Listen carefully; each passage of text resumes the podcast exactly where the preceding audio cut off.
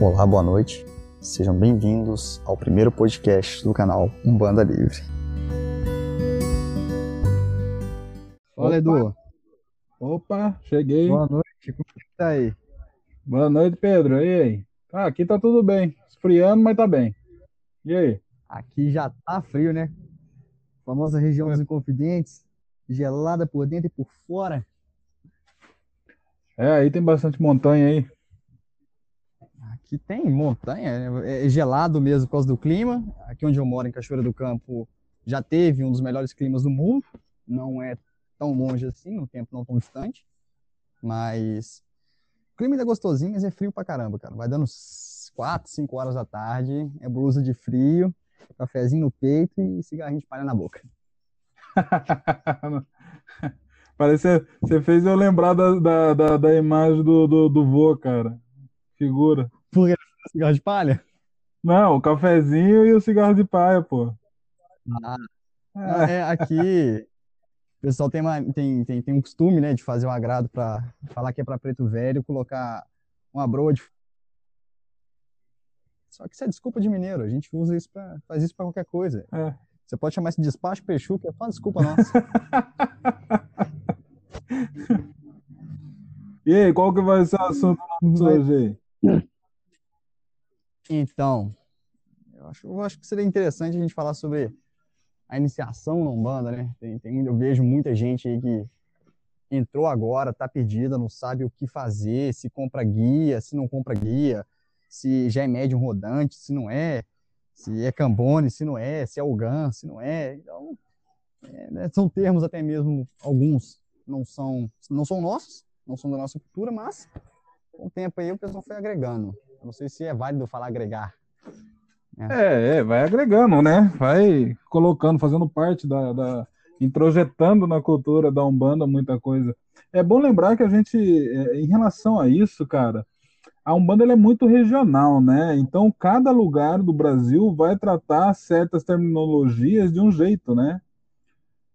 Aqui, tanto faz você falar ogão ou você falar tabaqueiro, por exemplo, né? Eu, eu, eu falo ogão, mas eu, eu concordo muito mais com o termo de atabaqueiro, sabe? Tabaqueiro. É aqui, a tabaqueiro eu nunca ouvi, não. Aqui o pessoal só- ou é coringueiro, né? Cara da Também, também. É.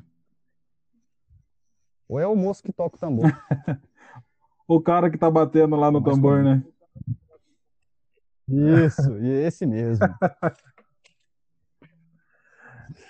Edu, Oi. iniciei na Umbanda.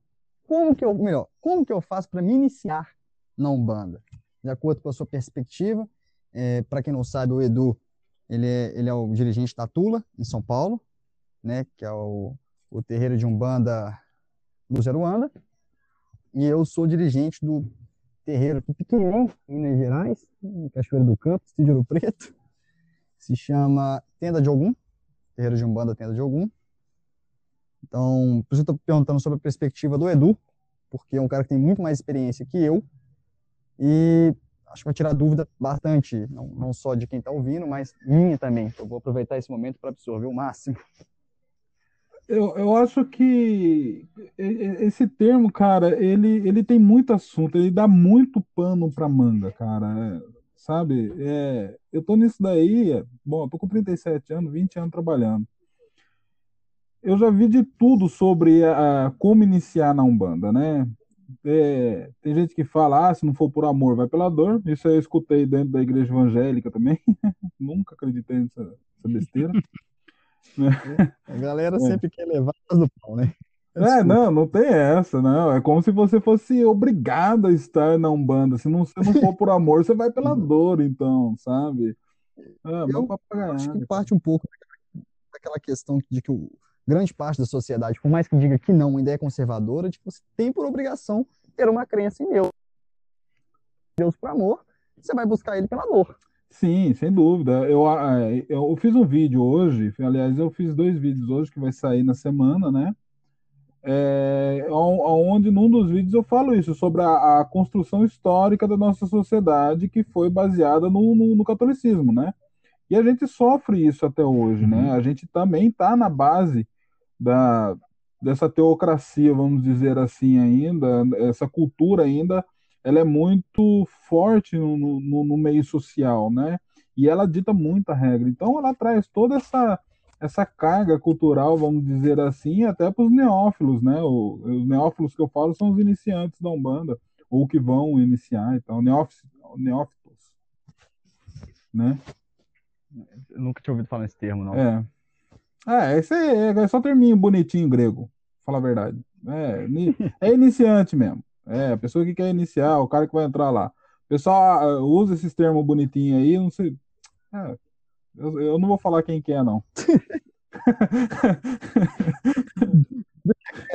Não processo nada. Deixa quieto, já deu briga demais, é isso. Mas e aí, o que, que você acha? Que, que, como que acontece essa iniciação na Umbanda, né? Cara, é, tem gente. Então, tem gente que vai pro, pro terreiro, frequenta na assistência, né? E sente as vibrações e tal, e, e quer iniciar. Bom, cada casa, né? Não é que cada casa mexe sua panela, não, mas cada casa vai ter uma, um direcionamento para que essa pessoa, né, é, comece a, frequentar, se, se ela quiser, né, o, o, o terreiro, né? E, e, e essa questão de desenvolvimento também, é, cada casa também tem um jeito de desenvolver, né? Eu tenho, né, as minhas ponderações em relação a, a alguns casos, de como desenvolver, né? Mas cada caso ela vai ter um jeito. Eu acho que tratar a iniciação, acho que a gente tem que tratar muito mais como a pessoa se sente, sabe? Porque às vezes elas fazem isso como por assim? obrigação, cara. Ah, tipo, você pensa, ah, eu tô aqui na consulência, eu tô só consultando, eu acho que seria interessante se eu começasse a trabalhar de alguma forma para ajudar, para retribuir e... o que eu tô recebendo. Seria mais ou menos isso ou você disse, sei lá, às vezes uma carência, não sei. Cara, e, e, não, tem isso, mas tem aquela cobrança da, da, da, entidade que ela consulta também. Eu acho, eu, eu não acho isso certo. Ah, você tem que, você vai falar com a entidade lá, seja qual, qual entidade for, ela fica falando lá. Ah, mas você tem que desenvolver, tá na hora de você desenvolver, você tem uma mediunidade aflorada, não sei o quê sabe, é como se estivesse forçando a pessoa a, a ir para um desenvolvimento mediúnico, entendeu? Então, é... sim, sem respeitar o tempo. Exatamente. E eu acho isso uma questão é, um pouco complicada, né? Porque, cara, isso tem diversos atravessamentos na vida da pessoa. É firmar uma responsabilidade, seja com qual for é, a religião, isso vai mudar o comportamento da pessoa em todas as áreas sociais da vida dela. Entendeu? Então, é, impor é, é, é, como se estivesse impondo isso, eu acho bem complicado, cara. E essa história de tipo assim, ah, eu comecei, eu não posso, eu não, não desenvolvo porque diz que se você começar, você não pode parar. Ah, mas senão as entidades vêm e cobram. O que, que você acha disso? Não, entidade vai cobrar eu por quê? Imagina, entidade cobra. Não, eu já, eu já escutei isso. Se um dia eu parasse, né, é, eu ia ser cobrado tal pelas entidades, pelo meu Exu, que não sei o que, que não sei o que lá. Cara, eu tenho é, eu tenho muita afinidade com as entidades que trabalham comigo, algumas mais, outras menos, mas é, eu não sinto nada disso e, e, sobre com as outras pessoas assim que têm um pouco mais de discernimento que eu, que eu conversei também, não, isso também não, não, não faz sentido nenhum, sabe? Acho que. As histórias que eu quando eu era moleque, ah.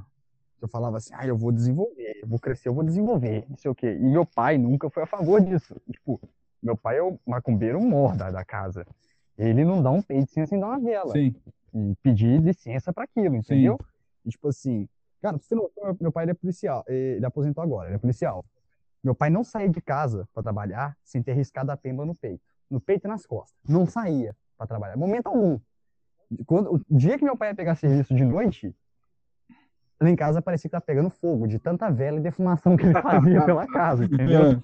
Acho que isso manteve vivo dentro da polícia.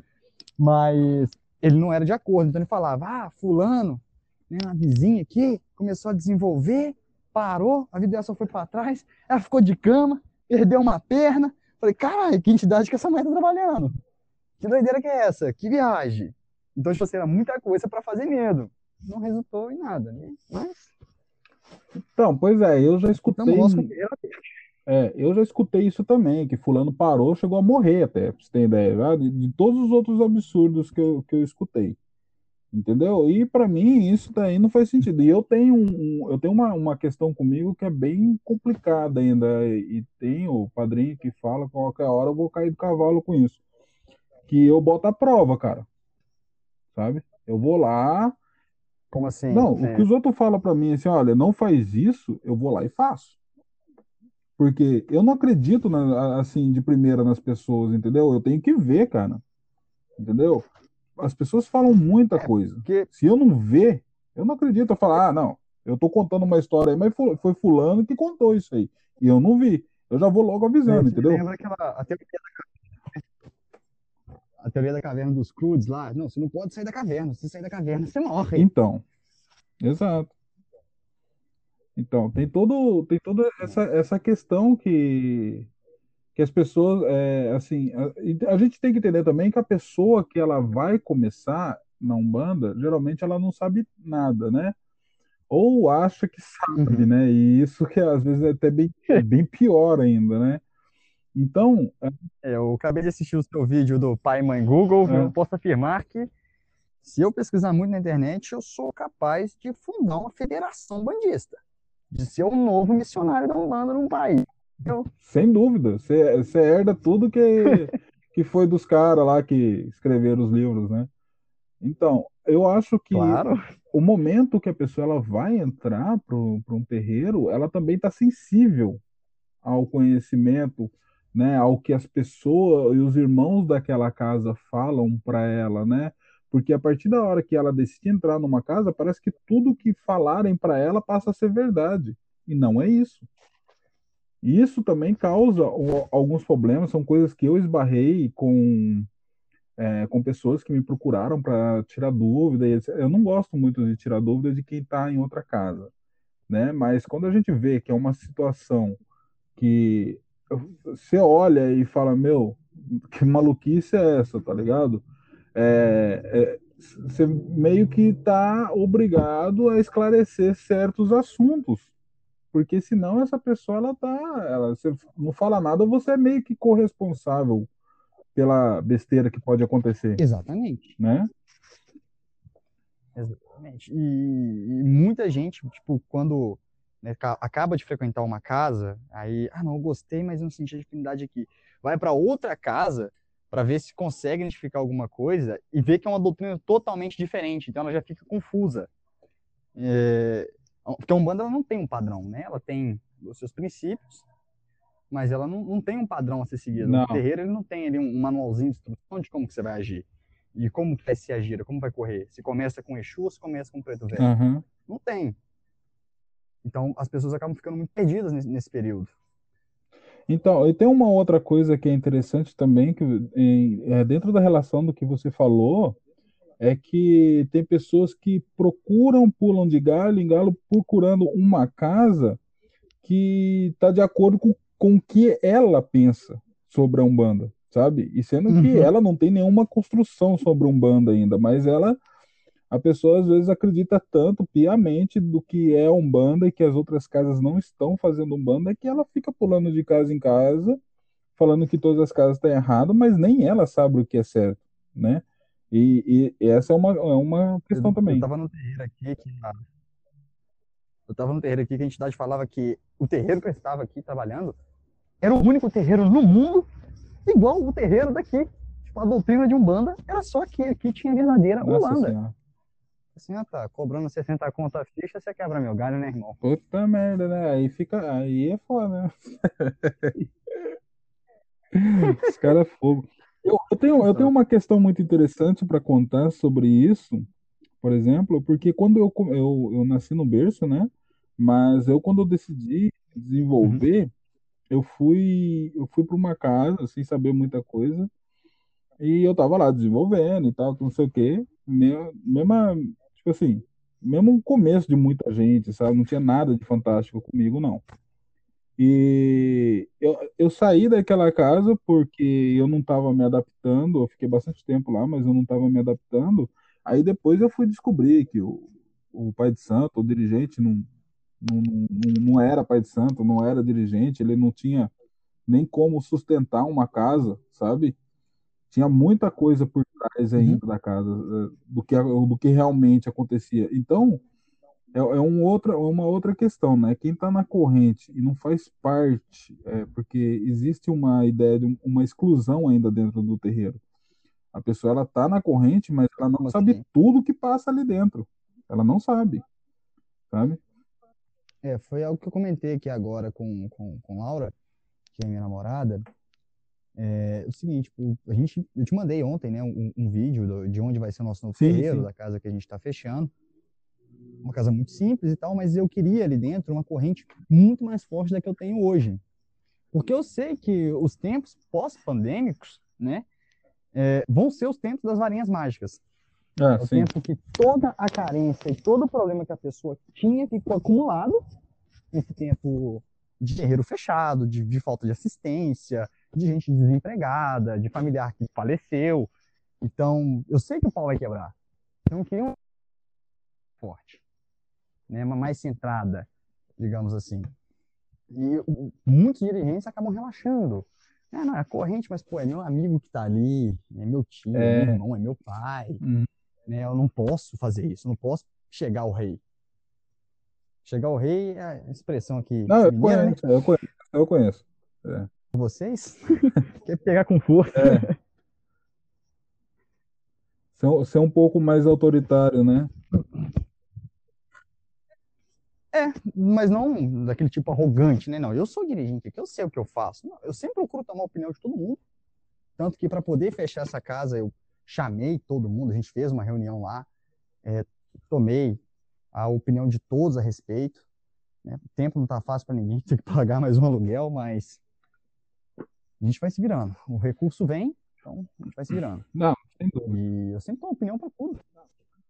Uma, uma, outra, uma outra questão sobre quem está iniciando na Umbanda que eu vejo bastante é a pessoa é, fala assim, ah, mas não está na hora ainda, na minha hora ainda. Aí é um caso contrário do, daquele, do princípio que eu falei, né?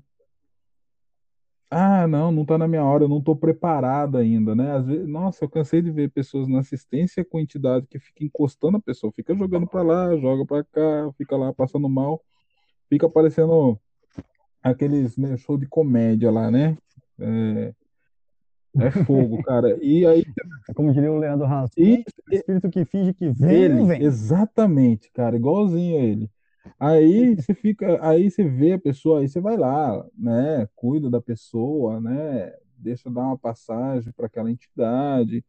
Às vezes a, a entidade já até fala, para você ter ideia, sabe? E a pessoa, ah, não, mas eu não me sinto preparado. Gente, é, quem estiver escutando isso, não é vocês que tem que se sentir preparado a entidade que vai falar para vocês, a entidade que vai começar a mostrar para vocês que vocês estão na, que não é preparada, que está na hora de entrar. Não existe uma preparação para entrar na Umbanda. Isso não existe. Ninguém aqui está preparado para nada, né? A gente não nasce preparado nem para viver, para bem dizer, né? Quanto mais para para entrar para um, um terreiro, para começar um desenvolvimento mediúnico, né? Eu acho muito interessante quando as pessoas falam, ah, não está na minha hora. Meu, quem sabe sua hora são eles. Não adianta, né? Não adianta você falar que não é, você não quer assumir um compromisso, ok. Você entra num acordo com eles lá e tal, mas entra no acordo, entendeu? Aí, dependendo do que eles falar, né? É, aí você vê o que, que você faz. Mas caso contrário, não, não tem essa. Você, quando a gente não. quando volta, né, reencarna, né? a gente já fica mais, a gente já fica com esse contrato aí assinado, pô. Tem essa. o, uma coisa que me chama muito a atenção, né, eu vou falar aqui por experiência própria, talvez isso tenha acontecido com você também. Quando eu comecei, eu acho que isso é uma, é uma dúvida geral, a pessoa fica, mas quando que eu vou saber quando sou eu, quando é o guia? Eu acho que as pessoas devem esquecer essa questão de mediunidade inconsciente. Né? A mediunidade ela não é inconsciente. Se ela for inconsciente, você dá passagem para qualquer coisa, sem saber o que está tá acontecendo com o seu corpo, com a sua vida. Então, eu acho que mediunidade inconsciente ela, ela é prejudicial e até certo ponto eu acho que ela acaba não existindo. Se me corrija se eu estiver errado, porque eu posso falar muita asneira. E. Tá dando pra você me ouvir, Edu? Tô, tô, tô sim, tô escutando. Aí, então, pessoas, as pessoas ficam nessa dúvida: como que eu vou saber quando sou eu, quando é o guia? Ah, eu tô aqui preparado, eu tô falando com ele, pode vir, eu dou passagem, meu corpo tá livre. E eu vivia fazendo isso e nada na entidade veio. Ela só encostava, eu balançava, balançava, balançava, até que um dia ela veio. Um dia, ela, quando eu menos esperava, um dia que eu já tava quase assim, ah, tô achando que isso aqui é coisa da minha cabeça. Não existe não. E aí ela veio. Simples. Então, o que, que você chegou, não sei se você chegou a passar por isso, mas é quase que um, uma prova de paciência. Eu vejo gente que em três, quatro giras aí não estão trabalhando. Não confundam dar passividade com trabalho, mas já estão dando a passividade. E tem gente que em seis, oito terreiro ainda não está dando passividade.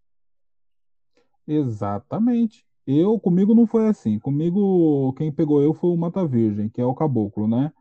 Ele pegou eu numa pancada só, uhum. entendeu? Um sofrimento desgraçado. Eu vou falar para você, a, a, minha primeira incorporação foi horrível, não foi algo bom, né? As pessoas ficam falando, floreando essa parada, né? Dói. Ai, que foi gostosinho, que não sei o que lá, que é bonito, que lindo, ai, o amor da minha vida, o Exu, né?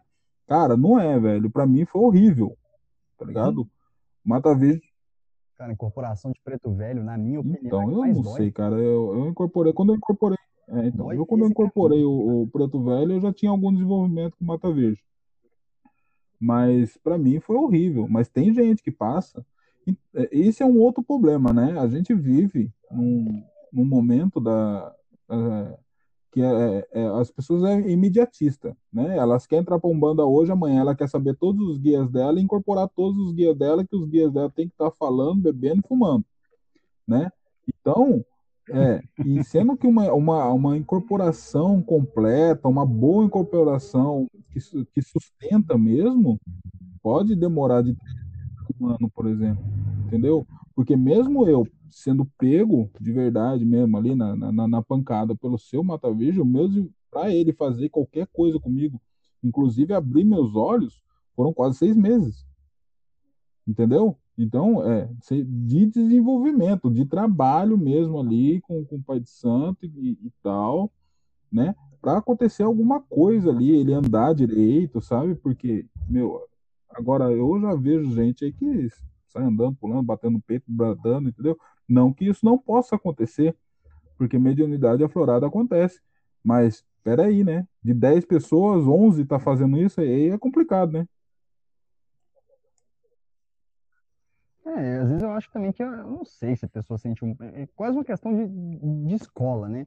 Quando você está na escola lá, você vê todo mundo se dando bem, você está ficando para trás, de uma certa forma. Você quer dar um jeito de, de se igualar às pessoas. Então, se você está no estudo mediúnico, você está no desenvolvimento, você vê todo mundo dando passividade, todo mundo começando a trabalhar, e você ali parado ainda, só no sofrimento, você. De um, de um jeito ou de outro, você quer aquele, você quer aquilo dali.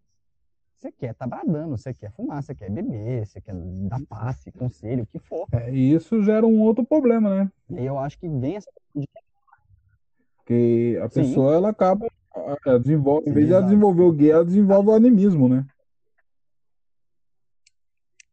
Uhum. E quanto ao animismo, Edu, você acha que é uma coisa ruim? Porque, é, claro, dá, dá, como eu já falei com você em off algumas vezes, é da casa onde eu vim, estudo é mito. Não existe essa parada, não. O que vai acontecer aqui é o que eu te falar e pronto. No terreiro que eu fui criado. É, assim como você também sou de berço, então o terreiro da minha família era assim. Agora, não, não tinha estudo. Hoje que eu prego estudo aqui no terreiro, né? Quem é do terreiro sabe como é que eu estudo. Tá meio as coxas.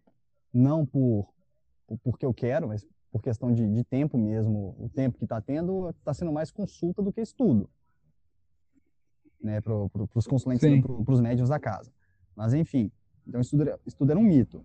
Aí hoje em dia, com a quantidade de informação que tem, você tem que ponderar o que é estudo, o que, que não é, é fica, fica difícil, né? E eu esqueci o que eu estava falando. Ah, então, não, você estava falando sobre animismo, cara. Se isso é, é um fato ah, é. negativo. É, o animismo eu fui ver no tempo que eu passei na, na casa espírita, que aqui em Cachoeira do Campo, até então não tinha conhecimento de algum terreiro aqui. E falavam que o animismo ele fazia Sim, sem dúvida, sem dúvida. né? Era Aham. preparação. O- O que você, como, como dirigente, ou lá no, no kardecismo, né? O que, que o doutrinador tinha que fazer era saber ali na hora quando era animismo, Sim, sem dúvida. Sim. Eu acho. Eu, eu acho que isso aí se encaixa na parte do, do, do médium, sabe? Quando Então, quando eu, eu, eu costumo falar sobre isso, né? A pessoa, quando ela está desenvolvimento, em desenvolvimento, ela vai passar pelo animismo. Qualquer pessoa vai passar pelo animismo. O que acontece é que é, de- isso depende muito de quem é a pessoa, né? Que se for uma pessoa muito ansiosa, isso vai demorar muito tempo para passar, né? Até uma entidade realmente pegar ela de vez e tal, né? De, com firmeza e tal, porque ela é uma pessoa ansiosa, porque ela quer fazer muita coisa muito tempo. Eu falo que a ansiedade, ela é a, ma- uma das maiores inimigas do médium, né? Então, é, o animismo, ele realmente, ele faz parte do processo do desenvolvimento mediúnico, né? Mas tem gente que isso é, é- ela tá muito anímica ainda e, e já coloca para trabalhar. Eu acho isso super errado, entendeu? Eu, e eu acho que isso ainda causa problema. Uhum. É, às vezes a pessoa tá tão, tão aberta e com a guarda tão, tão baixa, vamos colocar assim, a ansiedade é tanto que ela baixa a guarda, que ela pode dar facilidade para algo que não era para estar ali, entendeu? Não vou falar uma quiumba, mas um zombeteiro da vida. Então, Ou até mesmo um É, é, isso, não, Kiumba também, pô. É, mas isso daí a gente também tem que fazer um ponderamento, porque cabe a quem vê isso, né? O dirigente. O dirigente, ele tem por obrigação de saber se aquela pessoa ela tá é, irradiada só, se ela tá com a incorporação, o que que ela tá incorporando, por quê? Porque o dirigente também tem as entidades que dirigem aquele culto, né? Aquele trabalho. Então, ele tem que também estar alinhado com as entidades dele para que ele é, possa ver realmente o que está acontecendo. Só que isso é muito difícil da gente, é, da gente ver por aí, entendeu? Por isso que eu faço, por exemplo, o, o desenvolvimento separado. Por quê? Porque eu quero realmente conseguir dar atenção para o desenvolvimento dos filhos da casa. Mas e como, como que, como que você faz? Por exemplo, vou colocar duas situações. A primeira, o dia de atendimento da casa. O, quem que está ali na frente? O Edu ou, ou são o- os guias do Edu que estão ali para poder vistoriar isso? Não entendi, repete para mim. Dia de, de atendimento na casa. Quem que está ali para poder vistoriar essas coisas? Se está sendo animismo, se está sendo uma ansiedade do, do médium, ou se está tendo uma, uma incorporação de um zombeteiro, de uma quiumba. É o Edu ou os guias do Edu que estão ali vistoriando isso. Porque, Então, por exemplo, no terreiro, que, no terreiro nosso aqui, eu entro, né? É, a gente faz tudo, todo o procedimento que tem que fazer, firma as tronqueiras, faça defumação, faz a oração, canta os pontos, canta para descer, e aí pronto, já estou incorporado, estou trabalhando. O que acontecer ali depois, eu, o, o que está acontecendo na hora, deixa incumbência da, da- das cambones para estar dando uma olhada. Claro, os guias estão ali de olho, os guias que trabalham comigo estão ali de olho, é, qualquer momento eles vão interferir, se sentirem a necessidade, eles vão interferir em algum atendimento ou algo do tipo. Mas eu não sei se é, é- é o guia que tem que fazer esse trabalho ou se sou eu. Não, na, no, no, na, no- na gira de trabalho é mais ou menos igual você falou. Eu faço a abertura do trabalho, incorporo já era. É o guia que tem que se virar ali, entendeu? Eu falo se virar porque realmente é se virar ali. Ele que vai ter que dar o atendimento, ele que vai também estar tendo que coordenar todo o trabalho, entendeu? Claro que você tem as cambones para ajudar, né? Que vai estar ali de olho, olhando, tá, vai, também vai estar informando, né? O guia que estiver ali na frente ali, que estiver trabalhando comigo na hora, né? O que está acontecendo, se precisa de alguma coisa, né? É, as cambones também são os nossos olhos, né? E os olhos dos, do- dos guias. Então, nessa gira, por exemplo, quem está ali na frente, no meu caso, é, é a entidade, né? Agora, na gira de desenvolvimento, eu só vou incorporar no final que daí, no, quase no final, aliás, né? Que daí é, vem para Joaquim, né? É ele que vem.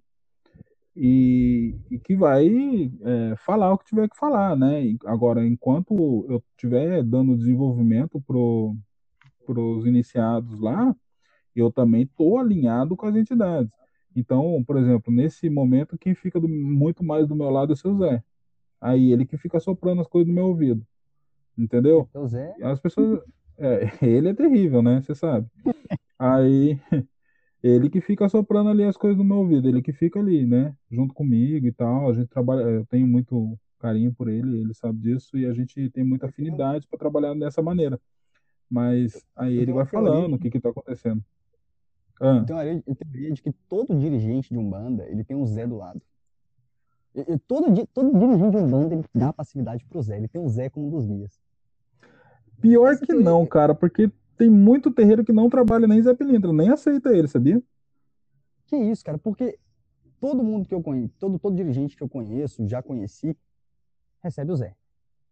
É. E é sempre a mesma coisa, tipo assim, não, o Zé é o que me conta o que tá acontecendo. O Zé é, é o que fica ali do lado. É terrível.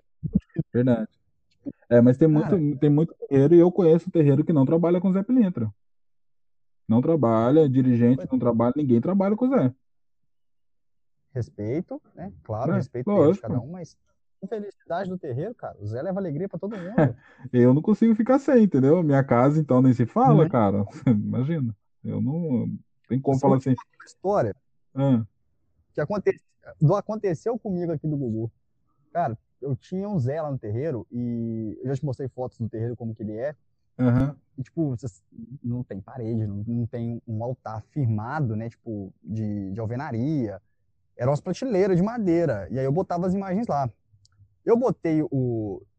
Botei o meu Ogum lá, botei a, a Santa, botei Ansan, botei o Pai Mané, o, o tranco ficava na, na, na tronqueira, e o Zé. Botei o Zé lá, bonitinho nenhuma da, das entidades que trabalham lá se incomodavam com os gatos. Porque lá tinha gato. Se não tivesse também, os ratos engoliam todo mundo. Tão grande. Mas nenhuma entidade se incomodava com a presença dos gatos. O Zé se incomodava. Ele toca, o, o, os gatos iam chegando para o meio da gira, ele ia tocando. Ia tocando os gatos. Um gato não passou e quebrou as pernas do Zé? A imagem do Zé? Aí meu avô viu esse gato quebrando quando ele passou, as outras entidades ficaram no mesmo lugar. Ele, literalmente, ele deu uma patada, o Zé caiu. Meu avô contou isso que ele viu, que eu falei, eu vou quebrar a imagem. Eu nem coloquei a mão, porque você falou que não pode botar a mão, porque, como é no terreiro do meu avô, tinha umas ferramentas dele lá do lado do terreiro e tal, e ele viu. Aí eu falei assim, poxa, sacanagem. Aí, três dias depois, meu avô falou, é, benzeu bem com esse negócio, assim, o gato tá esticado lá no asfalto. Nossa senhora. Uma... Pode ter sido mera coincidência. Não, pô, é, pra mim é mera coincidência isso aí, imagina. Mas é engraçado. Não, com certeza. Já quebrou as pernas do Zé. Com certeza. Então. Morreu atropelado. É, deve ter, aconteceu isso aí. Aí, é, a, cada terreiro, ele vai ter um, um, um jeito de, de, de, fazer esse trabalho, né? Muitas vezes no terreiro do meu pai de santo, é, a gente era muito velho lá dentro, já entre aspas, né? E a corrente dele era bem sólida já também. Às vezes ele não estava tão bem, gente, ele só fazia a abertura, ele não incorporava, né? Teve giras que ele faleceu de câncer, infelizmente. Teve giras que a corrente que tocou tudo, entendeu? Teve giras que ele estava internado e a gente estava tocando o terreiro ainda, sabe? Então. Eu é... deixei essa responsabilidade uma vez no terreiro e deu super certo. É. Cada casa acaba trocando, tocando de um jeito, né? Essas questões. Ah. Antes de eu partir para um assunto polêmico, que eu estou ah. aqui na cabeça dias, eu, eu vou te fazer uma, uma, uma pergunta também que eu já vi bastante. Duas, na verdade. Como eu vou saber se eu sou médio de, de trabalho ou não, ou de assistência? Né? Que é aquele que fica ali, na, vou usar palavrinhas bonitinhas, na sustentação, cantando os pontos, ajudando a puxar os pontos, a organizar, né? Como que eu vou saber quando eu sou de trabalho ou quando eu sou esse tipo de médico? Ah, geralmente é a, própria entidade, ou ela vai falar para você, ou você vai ser irradiado, irradiado, irradiado, que uma hora você vai, vai pegar uma entidade. Ó. Mas dificilmente chega nesse, né, né, nesse ponto, né? Geralmente as entidades mesmo já falam, pô. Né? Fala aí, ó, tem entidade aí, tal, não sei o que, tá sentindo? Tá, vai, tá porque tá irradiando, entendeu? Agora, quando é Cambone, né? É... Putz, pior que tem, tem terreiro que é fogo, cara.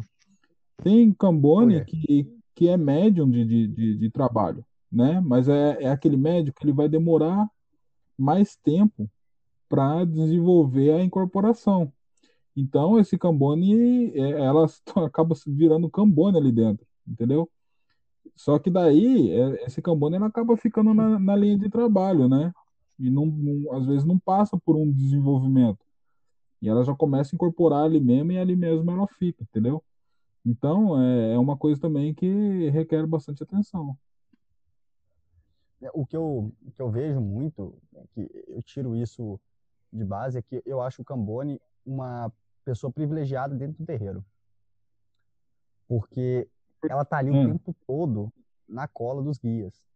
Ela escuta cada ensinamento, cada, cada conselho que, que o guia dá. Não para consulentes, né? Durante uma conversa ali Sim. Mais, mais privada, mas eu acho que ela tem mais contato com os guias. Ela acaba entendendo o jeito de cada um. Então, acho que é uma pessoa privilegiada em termos de informação. Ela acaba tendo mais Não, informação sobre as entidades, sobre os costumes, a, as bebidas, a, a, doutrina de cada uma, do que até mesmo o médium que trabalha com a entidade. Sem dúvida. Eu, eu, eu acho que o Cambona ele aprende muito mais do que muito médium, cara. Porque ela tá, ela tá acordada ali o tempo inteiro, né? Acordada que eu falo, né? Prestando, podendo prestar atenção nas coisas, né? Eu a, acho a que, que, que aprende. Eu... É. Não pode concluir. Então, eu acho. Não, era só isso mesmo. Eu acho que o, o Cambone, ele, ele aprende muito, cara. É sensacional. Eu acho que a vida do Cambone também é de sustentação também, né? É médium de sustentação, Cambone. Sim. É, a outra pergunta é quando comprar ou não uma guia? E se eu for comprar ah, uma guia, qual a primeira guia? Ai, meu Deus. Primeiro que você não vai comprar nada, né, cara? É. Primeiro que você não compra nada, né? Cara, depende. Ó, por exemplo, na minha casa, a pessoa que ela, a pessoa que ela entra na minha casa, na, na minha casa, na casa do, do de Xangô, que é do, do Pai Joaquim de São Mata Virgem, né? Que entra na Tula, ela vai ter que confeccionar isso por doutrina da casa, ela vai ter que confeccionar três guias, uma verde, uma branca e uma preta, né? Ela uhum. essa... a branca para o Oxalá, a verde para os caboclos e a preta e branca para o preto velho, é isso? Exatamente. Aí, isso porque a casa ela é de Xangô, mas é, dentro da doutrina é Oxalá ali, né? Lógico. Mas enfim. É, ela que vai comprar, né? A miçanga, ela que vai comprar a firma e ela que vai ali no silêncio, na oração, no, no jeito dela, confeccionar essas guias, entendeu? Eu vejo muita gente falando em comprar guia, porque realmente aparece muita guia bonita, principalmente aqueles brajá, né? De aqueles chicote de Exu e tal, que não sei o quê. As pessoas compram aquilo. Chicote de né? Exu? Cara, chicote é, é, um, é um, como se fosse uma guia, só, não é só de Exu, não. Eu falo porque eu, eu lembrei que eu tinha uma. E ela, ela é bem grossa, cara. Depois eu te mostro. É, ah, é mais de, de um fio? Não, não, ela é, ela é, ah, ela é toda artesanal, ela é grossona, vai 200 bilhões de miçanga no negócio, sabe? Pô, nunca vi dessa, não. É, aí é, as pessoas compram isso, né? Mas aí o que acontece? Quem faz aquela miçanga não é uma máquina, é uma pessoa, né? E ela, quem faz aquela guia é uma pessoa, então ela já vai com aquela energia da pessoa, entendeu? Então, uhum. é, dependendo da casa, eles falam que pode comprar e que depois eles lavam, né, no, na, na água de folha e depois cruza aqui e tal. Na minha casa, negativo. Ninguém compra. Na minha casa, vai fazer. Seja para qual entidade for, vai fazer. Apesar que, às vezes, a gente, a gente tem, é, tudo tem um porquê, né? E tudo tem. Ah, não é uma, bem uma regra, porque uma regra é impossível ter uma exceção, mas na minha casa tem uma exceção. Eu, é, eu vou na sua casa, eu vou na sua casa e te levo uma guia de presente. Tipo, eu tenho afinidade com o seu baiano, né? Isso já aconteceu comigo. O pai Flávio deu uma guia pro, pro, pro baiano que trabalha comigo, seu Manuel. Entendeu? Seu Jeremias. Manuel é o, é o canoeiro. Seu Jeremias. Deu uma, uma guia para ele, entendeu? Tipo, foi um presente assim, sabe? E, mas é, em relação a outros casos, eu, a pessoa ir numa loja e comprar, aí já não rola, não. É, aqui no terreiro teve caso de, de, de, médico que comprou, comprou a guia mesmo, uma guia, uma guia de sete linhas, enorme, linda, comprou, desmanchou e fez tudo de novo. Não, eu comprei porque eu precisava das miçangas. Exatamente, tem isso também. Eu sim. cortei e refiz a guia. É sim, sim, sim. Lindo, maravilhoso. É, é, tá, tá refeito isso. E mais uma, mais uma pergunta, claro. Peraí, eu tinha um chicote, né? Que hum. isso foi um presente da Mara, de uma, de uma colega minha, uma amiga minha. Ela tinha dado um chicote pro, pro Exu, né? Que trabalha comigo. E era enorme o chicote.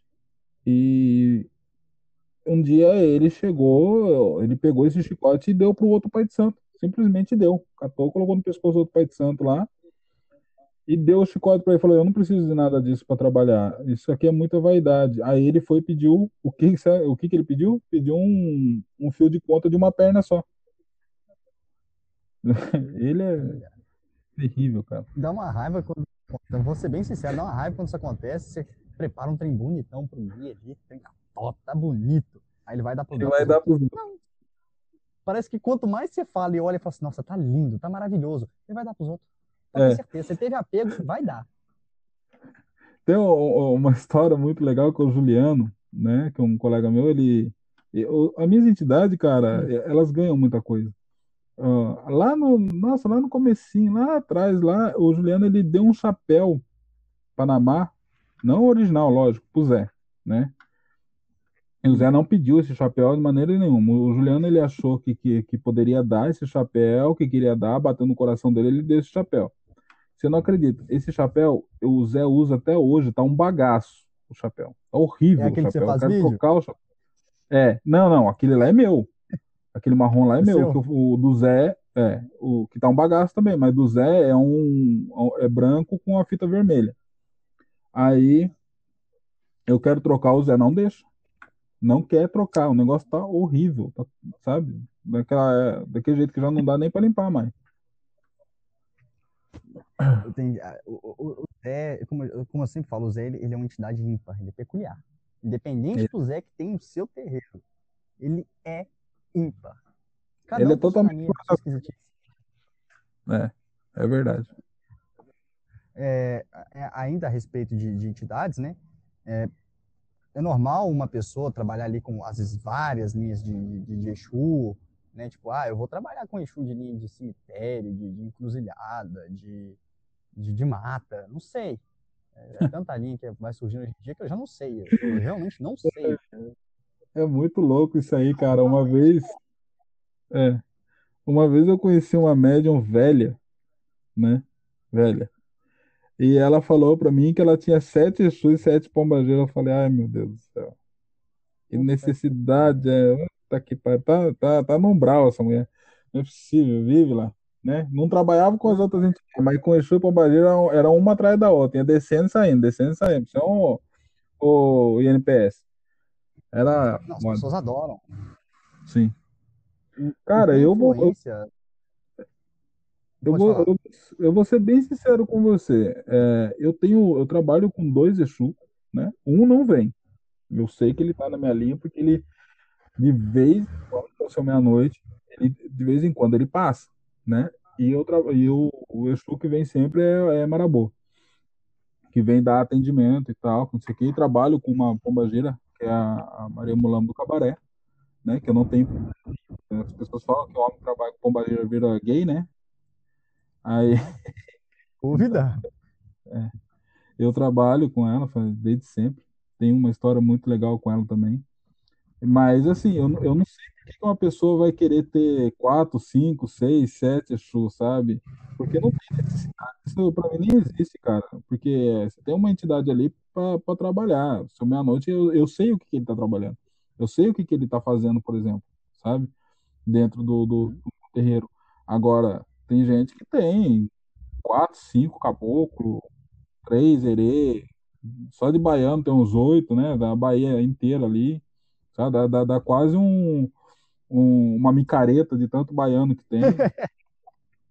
É, Daqui a pouco é, desce a pomba e tá montado o trio. Nossa senhora, é, então tem. tem Canta a pouco, tá lá cantando. Tá cantando.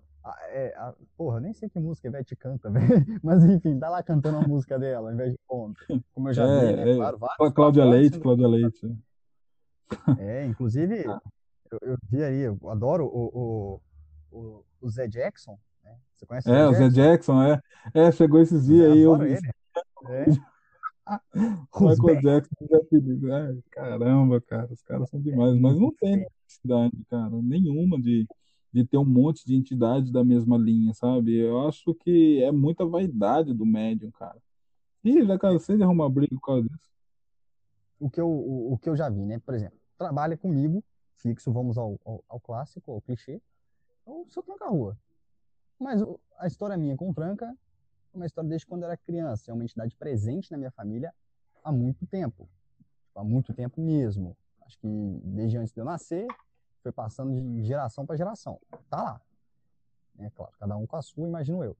Mas tá lá, tranca-rua. Ele era o, o Exu frente do, do terreiro, que eu, que, eu, que eu cresci. Do terreiro mãe mesmo, pai e mãe. Então, eu carrego ele comigo também. Por afinidade. Não, não, não, não mesmo, né? salientar que é o da mesma falange, mas não é o da mesmo, né? Falange. Isso, isso, é. cada um consegue. Sabe, né? É, é tipo assim, é, é, eu acho legal porque ele vai realmente passando, a falange vai passando pela família. Eu não sei se tem algum uhum. propósito, mas ele tá lá. Então, o seu tranca é, é o frente do, do, nosso terreiro também. Além do tranca e da dona Maria Padilha, com, muito respeito, e ela além dos dois ali, sempre trabalho, eu sempre trabalho com eles, raramente, mas raramente, muito raramente, quando o pau tá, tá quebrando muito, é, é alguma coisa que fizeram ou pro terreiro, para algum médium do, do, terreiro, uma coisa um pouco mais grave, ou para mim mesmo, marabô. Eu confesso que é a única entidade que até hoje me dá calafrio. Até hoje. É, eu, é, eu já acostumei a trabalhar com ele. Eu não sei como é que é ter calafrio com ele. É uma, é uma linha, eu acho uma entidade um pouco mais dura. Ela é mais ríspida do que qualquer uma outra que eu já tenha conhecido. É. É como se ela estivesse na sua frente ao mesmo tempo ela está distante. Não sei se você consegue entender isso. Sim. Você não consegue tocar ela, por exemplo. É, mas só. É, eu acho que vai de acordo com, com, a necessidade do trabalho e tal. Igual eu falei, ele é só nesse caso, então ele não, não aparece na casa para dar rolê. Ele não tá ali de praxe. Eu, eu particularmente gosto. Os trabalhos dele são maravilhosos. Não que dos outros não sejam, com todo respeito, mas o dele é, tem, tem um diferencial. é, porque ele chega num momento diferente, né? Não é um, um, um momento comum da casa, né? Não, e todo mundo fala, ele chegou, se sente na hora que, que ele tá ali, porque você sente que tudo deu uma baixada. É, os ânimos deram uma baixada, é como se estivesse ali na frente a figura de um, de um general. Ele chegou, todo mundo fica em silêncio por um tempo até esperar para ver o que ele vai falar. O que, que ele vai pedir. E a pergunta agora, né, que é a polêmica, né? Você está preparado, Edu? Ah, eu nasci preparado. então, Exu e Pombagira estão acima de Preto Velho, Caboclo e Herê? Não, jamais. Nossa, gente. É... E isso daí também dá briga, viu, cara? Não tá, cara. Não, não, não tá. Não... não, talvez, por exemplo, é lá na Quimbanda, né? Tem essa questão também, né? A gente tem que ver, ok. Mas na Umbanda não tá. E Exu e Pombageira não é guardião de nada, né? Quer dizer, de nada não. Não é guardião pessoal, né? Não é sentinela pessoal. Exu e Pombageira. Os outros falam, né? Ah, Exu, meu guardião. Nossa, virou um ursinhos carinhosos essa porra. Pai, minha... Nossa, e Samaexu e Pombagira de pai e mãe, então, cara, nossa, essa galera é muito louca, velho. Eu vou. Eu te contei, mas eu vou contar no podcast que eu acho legal. Ah, É, do médium que foi chamar seu tranca de, de pai. ah, sim. Seu tranca chegou, o médium já chegou ba- baixando, beijando as mãos do tranca-rua. Seu, é, meu pai, me proteja, valente, seu tranca-rua. Meu pai, meu, meu guardião. Entendeu? Aqui, queria te. Ele falou, não foi mais ou menos desse jeito, mas foi de uma forma irônica e maldosa. né? Ah, Aqui, eu não sei quem te disse, eu não sou teu pai, não. Eu não tenho filho. eu, eu, eu acho muito louco isso, cara. Essa galera falar assim, ah, Exu meu guardião, né? Primeiro, é, é, é, esclarecer essa questão, eu já fiz um vídeo sobre isso, sobre Exu não é guardião, né?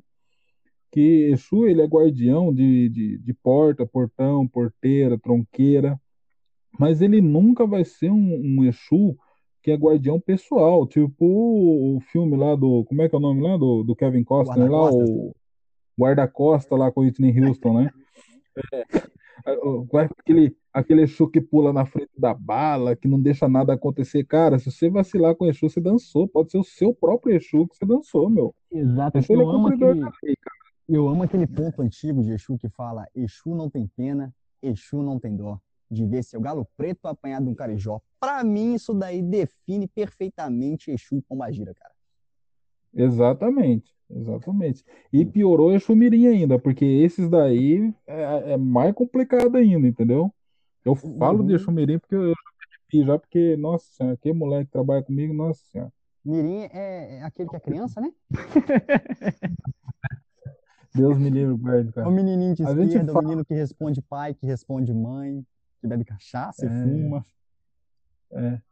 Outros acham que é uma criancinha, né, cara? É, Putz, quando eu é- é vejo outra alguém coisa. falando esse tipo de coisa, eu imagino o daquele filme O Pequenino, o Marlon Wayans, né, vestido de, de sei, bebê pra enganar a família. Aham. É, pra enganar a família, eu sei qual que é. É, gente, é. Exu, esclarecer também, Exu Mirim não é criança. É jovem, mas não é criança.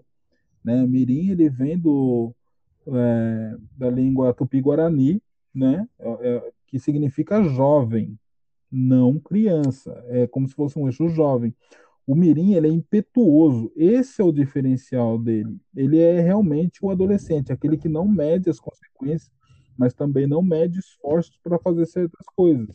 Então, por isso que a gente fala, é, tem que tomar cuidado com o Exu Mirim. Por quê? Porque eles, vamos dizer assim, ele é um tanto inconsequente para fazer as coisas. Apesar que, no, no contexto moral de Exu, né, ele está dentro do campo de atuação dele, porque a moralidade de Exu não é a mesma moralidade de nós encarnados aqui que vivemos numa sociedade onde tem leis e regras que só servem para gente. As leis e as regras para Exu, Pombageiro ou Preto Velho são outras, né, que são regidas pelo plano espiritual e tal. Então a gente tem que ficar atento a essas questões aí de achar que é tudo a mesma coisa, que não é não. Eu acho que cada Né? um tem a sua doutrina, cada um tem a sua forma de trabalhar. E Sim. é, eu acho que nem foi tão polêmica essa pergunta. Não, eu vou fazer uma, uma pergunta polêmica para você, Pedro. Nossa, lá vem. Tô sentado já. Vou até acender garrinhas. senta aí. Isso, acende esse cigarrinho de pai aí. Tô iniciando na Umbanda. O que que eu vou ler? Posso citar nome sem ser processado? Olha, só se só você citar, tá bom. Eu que não posso falar, eu sou pobre, pô. Eu também sou pobre, eu trabalho em telefonia, colega. Então, Ó, você pode ler R dinheiro. Quem pegar, pegou. Tem aquele outro também que tem um nomezinho de tempero. não, você tem que falar os que não é pra ler. Você tá falando que aqui é pra ler esses caras, pô? Eu tô sendo irônico e maldoso. Não, não seja irônico, porque a galera vai catar e vai querer ler esse negócio aí, hein? Então, literatura umbandista é uma deficiência minha. Mas o que que eu procuro ler, o que que eu li, que eu gostei bastante? É, eu gostei muito de ler os livros do Mata e Silva. Principalmente um que foi recomendação do Dudu, né, do Eduardo Fabiano, que é dirigente de um, de um, de um terreiro de Umbanda. É, vai fugir o nome agora. De Esotérico. Umbanda esotérica, isso. Que, são, que é o é, a lei, como é que é, são segredos e leis de Umbanda, alguma coisa assim. Eu sei que é o primeiro livro. Se vocês se entrarem no site do Mate Silva, é o primeiro livro que está lá para iniciante. Para mim não foi só um livro, né? apesar do, do, do, português um pouco mais complicado, que era o português da época, é, eu tirei muita coisa daquele livro. Apesar de não ter minha linha de trabalho de Umbanda, eu trabalho com banda esotérica, mas os ensinamentos para mim foram muito, muito válidos. Agora, de sem ser isso, eu escutei várias e várias vezes as fitas do Zélio, que eu acho que dá para você tirar muita, mas muita coisa dali. É, o, aquele que você me passou outro dia, o João de Camargo, que não é de um bando, ah, eu deixei é, separado aqui para isso, eu deixei separado aqui para poder ler. Eu deixei separado para poder ler, tipo, tá salvo aqui para poder ver algumas coisas sobre ele. E cara, eu acho que não, acho que foram só esses que eu cheguei a ler mesmo. Fora, claro, outros livros que eu peguei que não são de umbanda, que são livros espíritas. Trata-se como romance espírita, não entendi por que romance, porque se uma história de romance é baseada naquilo, acho que você devia eh, repensar o que, que é o amor. Mas aconteceu na casa espírita, eu acho o livro interessante né, tirando toda algumas partes do livro, a gente tem que saber filtrar tudo aquilo que a gente está lendo, mas a respeito de dirigência, de comportamento dentro do terreiro, aquele livro, você já chegou a ler? Não, eu não conheço. Não conhece? Eu, eu te recomendo a ler ele não. mesmo, Edu, porque ele não é um, um livro kardecista mais, mais convencional, né? Ele ah, trata não é, não um é conservador também, não. Não, ele trata sobre um terreiro que, um terreiro não, uma casa espírita, que deixou-se levar pela vaidade, pelo orgulho, pelo ego, pelas intrigas internas. E aí os espíritos que estavam ali doidos para poder atacar, pintaram e bordaram. Fizeram o que tinha que fazer com, com, com, com o centro espírita. Tipo assim, ah, vamos pintar essa parede de rosa? Demorou, desenho um pinto, um pinto no meio aí também para quebrar o galho. Sacou? Foi coisa desse naipe. Não, sei se foi história real. Eu li, claro, os livros de Kardec, não porque eu queria ler, porque eu gosto de ler, mas estava na casa espírita mesmo. E meu sogro, como ele é um dos fundadores da. É um dos fundadores, não, é o fundador do, da casa espírita, das duas casas espíritas aqui. É, quando ele mudou de casa, eu herdei muito livro. Então eu tenho muito livro espírita aqui. E eu li. Agora, por recomendação, apesar de eu ser uma pessoa bem ignorante nesse, nessa, questão de, nessa questão de literatura umbandista, e eu vou aproveitar para poder sugar de você aqui agora quando você for comentar sobre a literatura umbandista mesmo, que eu sou doido para descobrir e eu não confio em material de internet. Muito raro eu pegar alguma coisa para ler, a não ser esses do Mate Silva, que estão lá no site do Mate Silva, foram os livros escritos por ele. Então, é, eu não tenho essa referência, mas o que eu não recomendo é, é, é o pessoal chegar e emburacar no livro dessa galera que está vindo aí falando de, de nova Umbanda, botando tudo na, nas contas da evolução da religião, para mim isso não, não é coerente, não tem, não tem fundamento você querer inventar a linha de trabalho, você querer ditar como deve ser dentro da, da, da, da Umbanda. Eu já vi, eu não sei se você já ouviu falar isso, mas para cruzar as coisas é necessário abrir uma mandala com uma egrégora perfeita. Você sabia disso, Edu? Não, porque não, não mandala para mim é coisa de Jung, só, só Jung lá, o, o da psicologia analítica que, que faz mandala, o resto eu não entendo nada de mandala. Eu acho, eu acho, tá me ouvindo? Pirâmide. Tô, você tá me ouvindo? É. Tô. Então, então eu acho tudo isso muito Então, é, é, tem essa também, aquela de pirâmide, mas tem, a, é, tem as outras mandalas que a gente trabalha dentro do campo da psicologia, né? Com arte terapia e tal, que é, tem um sentido melhor que esse daí.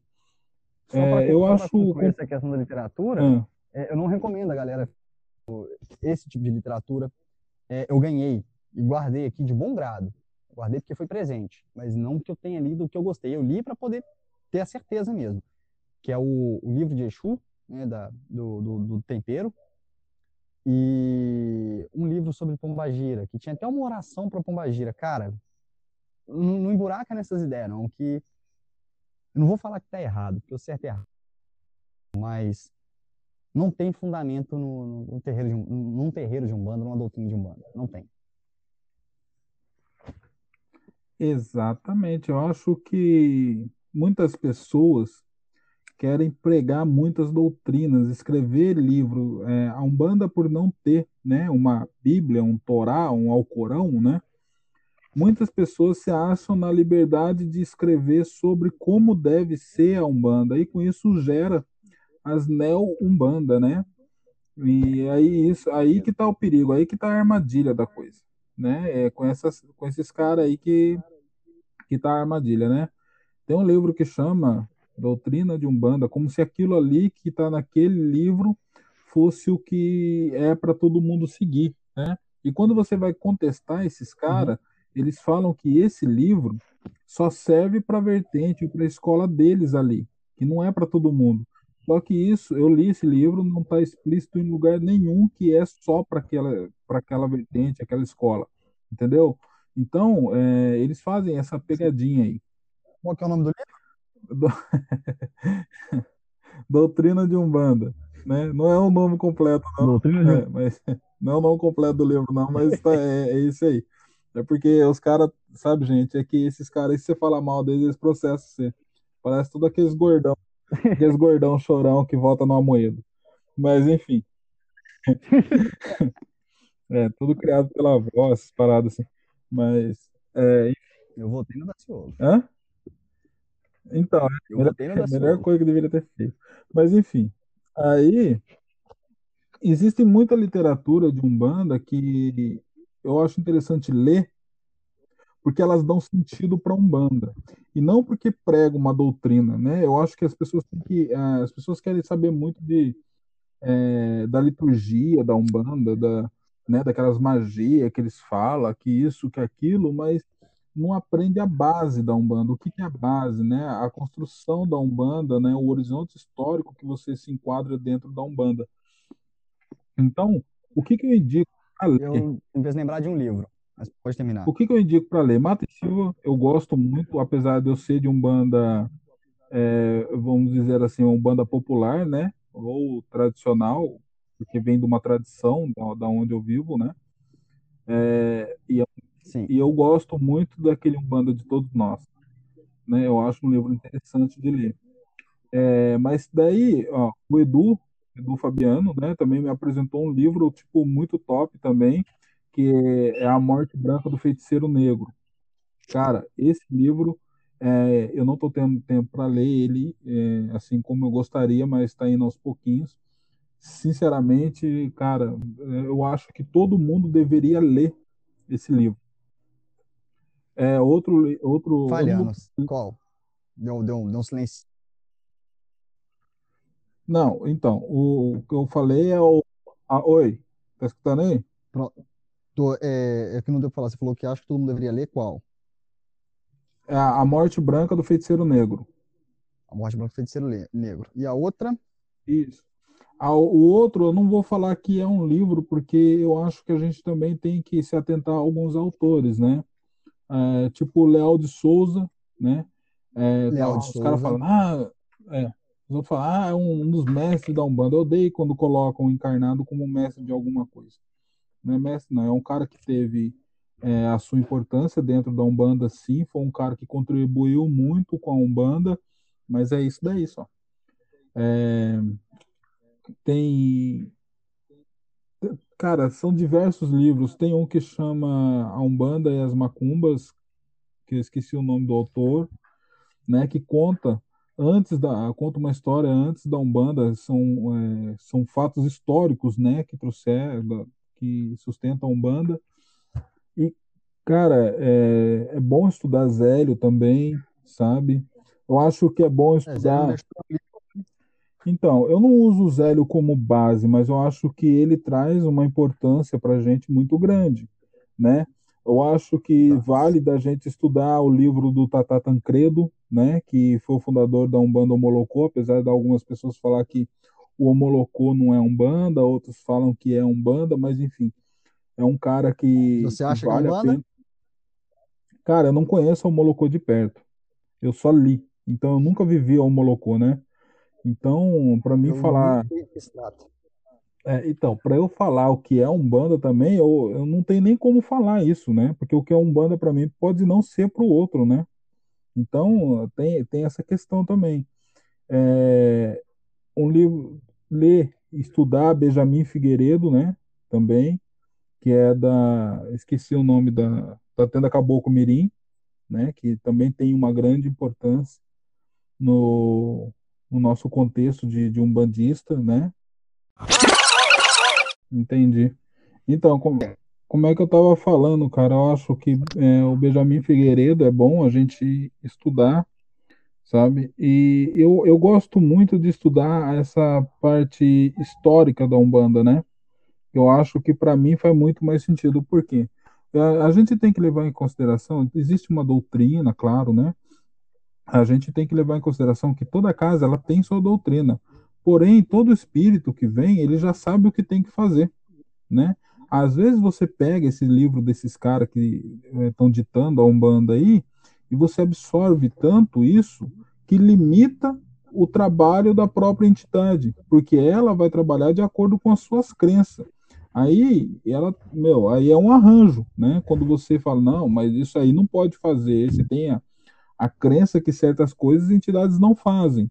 Então, como é que, se você ah, não acredita que certas coisas entidades não fazem, como que essas entidades elas vão trabalhar com você, sendo que elas fazem essas certas coisas? Então, elas vão ter que criar um arranjo para poder fazer certos trabalhos, isso limita muito a entidade, né? E, e para dar continuidade no, no, no, seu processo mediúnico, no seu trabalho mediúnico. Então, às vezes, ler sobre doutrina de Umbanda, né? É, desses livros desses caras aí, dos ditadores de Umbanda aí, dos guardinhas da Umbanda, é, se torna mais. É, é, se torna um problema, né? é, do, do, do, que fazer um, um, um bem para a pessoa. Eu acho que é ler, ler, né? Principalmente do, do, é, do eu não vou falar nomes, do, do, lá, do, do, do, daquele cara lá, né? Que tá bem na, na ascensão da coisa, mas leia de uma forma crítica, né? Tem filtro. É, não, é, tem que filtrar, né? Tem que pensar, né, sobre o, o que está lendo e não falar assim, nossa, ele é o mestre dos mestres dos magos, que ele se achava assim.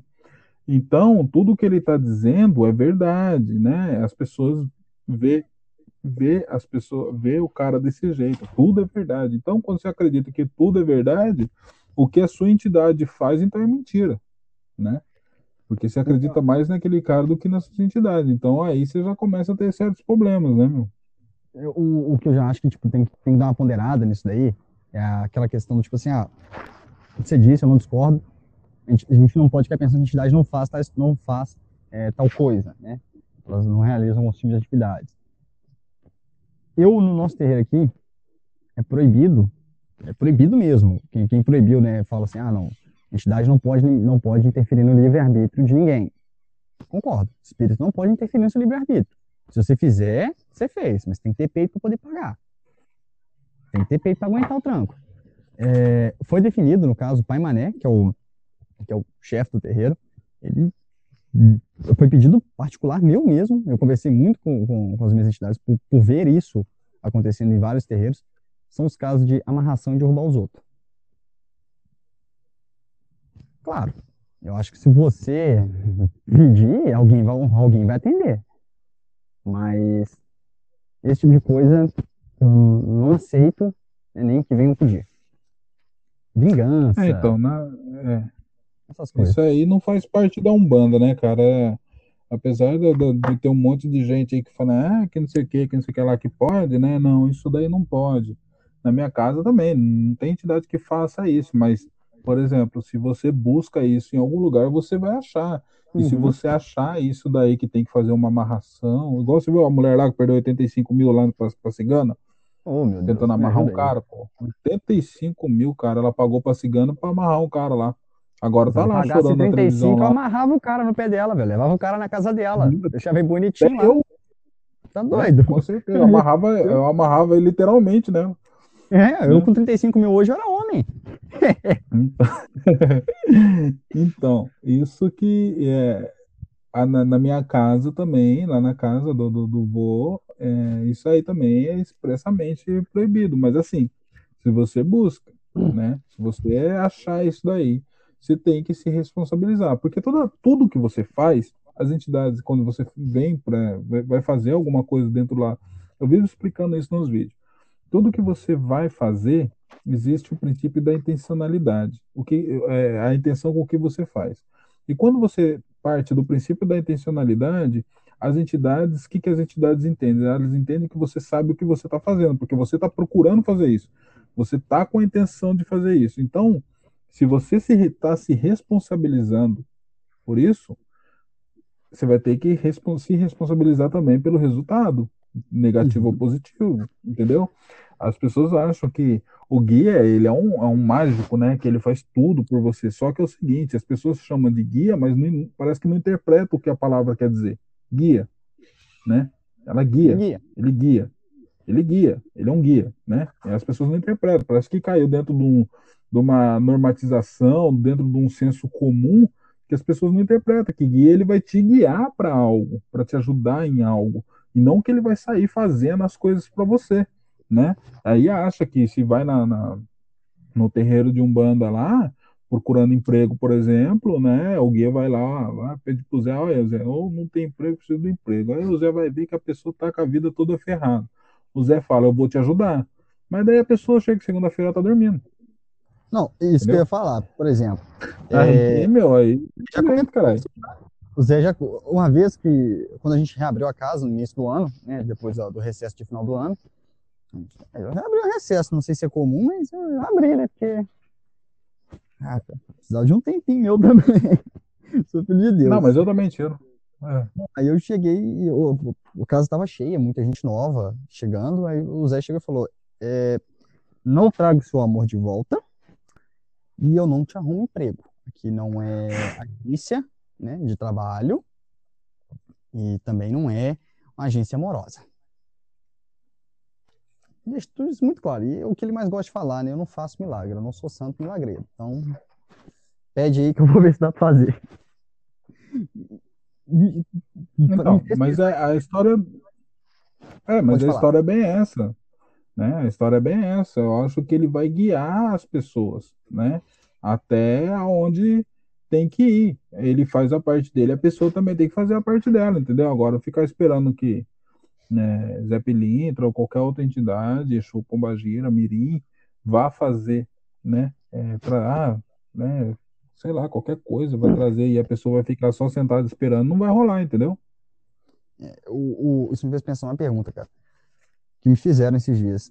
É, uma entidade, ela consegue, por exemplo, ah, eu fui lá, Edu, sentei com, eu, eu, eu consultei com o Zé e falei, Zé, eu tô precisando de um trabalho. O Zé falou, eu vou te ajudar. O que for seu, vai ser. Né? O que é seu, o que é do homem, o bicho não come. E aí eu não fui atendido uma entidade ela consegue já saber o resultado de uma ação, né, de um pedido seu, antes mesmo dela de, de, de concretizar ou não? Depende, tudo depende. Depende o que, que ela está medindo. Futuro. Então, não, o futuro não aconteceu, não tem como prever. Então, é, é sabe a, a, você fez lembrar da história do como é que é o nome lá do Doutor Estranho no, no, no final do filme lá? Ele viu 14 mil futuros lá. É isso. Né? Então, é tipo isso, entendeu? Tem um milhão de possibilidades. Como é que a entidade vai saber qual que é a possibilidade que vai dar certo, né? Isso, então é complicado. A entidade não, mas ela, ela vai entender. O que, que ela vai fazer? Ela vai fazer o um negócio lá, vai correr a gira. Aí ela vai ver o que está ali acontecendo né? E depende do que está acontecendo, ela corre a gira. A, a, e, por exemplo, você quer um emprego numa fábrica, né? Você prestou lá o, o concurso lá, prestou não sei o quê. A entidade ela corre gira. Aí chega lá, já sabe que você não vai ser chamado, tá ligado? Uhum. Aí não vai acontecer, velho, porque tem outra pessoa melhor que você ou tem um quem foi indicado, né? Então, daí não acontece. Você vai falar que a entidade é mentirosa? Não. Não é. A entidade foi ver o que está acontecendo. Se dá para colocar, se, se, se dá para. E outra, tem uma questão maior ainda. Você merece? Tem a questão. Não adianta. Esse é um grande, é um, é um grande fator que tem que ser analisado, né? Você merece? Como é que tá a sua é. vida? Você acorda, você dá bom dia pros outros, não que dar bom dia seja algo que te faça ter um merecimento, mas acho que educação é o mínimo para você alcançar os objetivos. Sim, sem né? dúvida. Sem dúvida. Aí você vai lá, pede lá mundos e fundos para a entidade. Você não merece nada, cara. Você é uma pessoa pegou arrogante. Aquele, pegou aquele bateu na criança. Né? Pegou aquele hum. post que sempre rola no Facebook no dia de Xangô. Olha lá, a pessoa que tá pedindo justiça para Xangô, mais suja que pau de galinheiro. Exatamente, cara. Você é uma pessoa, uma pessoa toda cagada, né? Pinta e borda, né? Zoa a vida dos outros e vai pedir misericórdia. Pô, na misericórdia é capaz até de ganhar, mas se você chegar no Zé Pinto para pedir alguma coisa, não, não ah, esquece, ah, velho. Entendeu? O cara chega, bate na mulher, bate no filho, xinga a mãe, sei lá, faz um monte de besteira, né? Zoa o morador de rua, sabe? Aí quer pedir ajuda, velho. É um desgraçado que merece o quê? Merece apanhar um cara desse. Aí vai lá pedir ajuda, pelo amor de Deus. Reduz não tem essa. dirigente terreiro. É. é. Deus me livre guarde alguém falar isso aí pra mim. Eu sou humano, né? Antes de ser dirigente de terreiro, eu sou humano. É uma coisa é... que eu sempre falo, né? sempre falo no terreiro também, é isso. É, se tiver que xingar, você xinga. Se tiver que chorar, você chora. Se tiver que gritar, você grita. É? Só não bate porque vai preso. Mas você tem que extravasar suas emoções. É, de alguma forma você tem que falar. Você é, é, é dirigente, mas né, é humano. É, eu gosto então, da Umbanda. É, a Umbanda ela tem muito disso, Pedro, da lei do merecimento. Né? Então a pessoa, antes de pedir qualquer coisa, né? De querer alguma coisa assim, ela tem que pensar, puta, eu mereço isso. Eu mereço o que eu vou pedir. Entendeu? Porque às vezes a pessoa mesmo não merece. Uma, uma, eu, eu vou contar uma história aqui. Aí a, a pessoa ela chegou no terreiro, né? Eu já contei essa história pra você, só que agora não dou nomes. Aí a pessoa chega no terreiro e fala para a entidade: Ah, meu namorado me largou, que não sei o que, eu faço tudo para ele, que não sei o que, eu quero ele de volta, que não sei o que, que não sei o que lá. A entidade não vai fazer amarração, mas ela vai buscar saber o que está acontecendo, né? Para a pessoa, né? Para trazer um, um, uma resposta para a pessoa.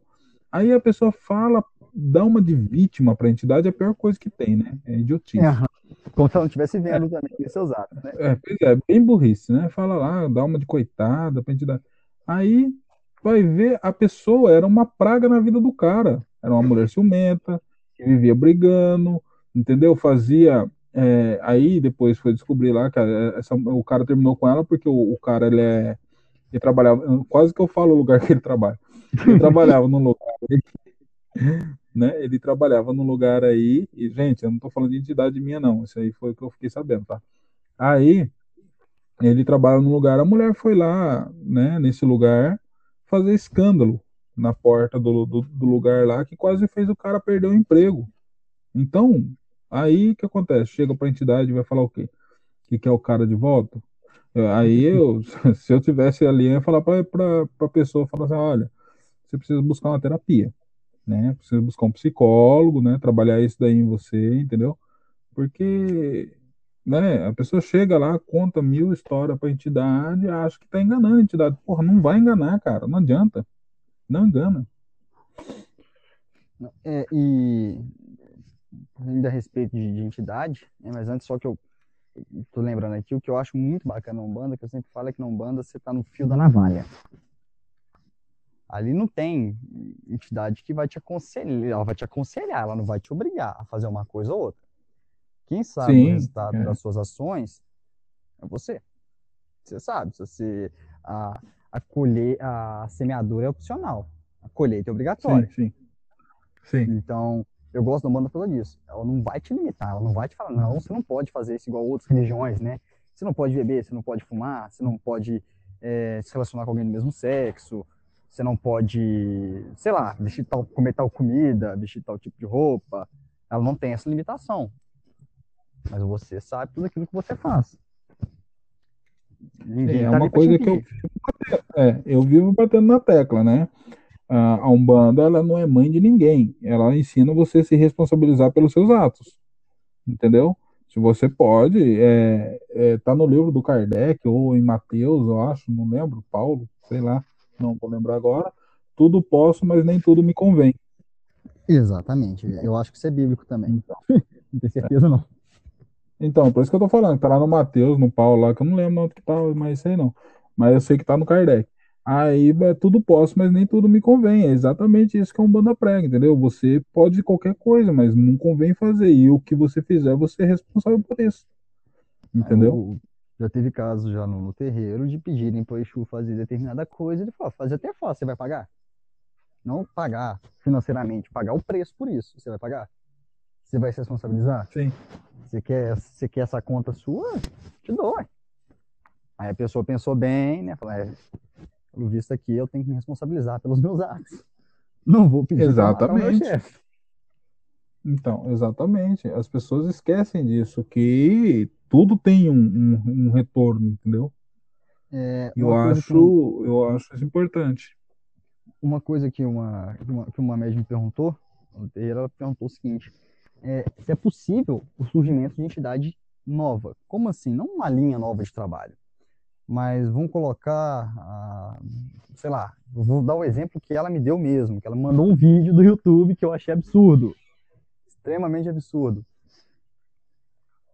que é o, o era uma, uma moça nova, né, que falou que estava com uma ah. preta velha que era nova na Umbanda também, e essa preta velha era feminista. Ai, caralho. Ah, Como é que, assim, meu Deus do céu. Não vou falar que uma preta velha não é feminista, né? A gente, a gente não. A gente conhece a conduta de, de, um preto velho e uma preta velha. A gente sabe que uhum. para você chegar nesse arquétipo, você teve um, ou uma vida similar ou você da mesma, da mesma época, teve as mesmas condições. É um arquétipo somente, né? De, de então. sofrimento, de cativeiro, essas coisas. Uma preta velha bifeminista, ainda falei, olha, se fosse uma pombageira, né, que é um, para mim um símbolo de empoderamento, de independência, Sim, amor próprio. É, isso que eu ia falar, é.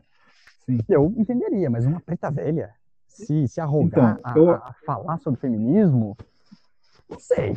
É meio suspeito. Então, é, eu acho estranho isso, né? Até porque o feminismo é uma ideologia. Uhum. E, a, e a pombagira, por exemplo, ela é tudo isso mesmo que você falou. Só que ela é por ser e não por pregar uma ideologia. Entendeu? Que é a diferença do negócio.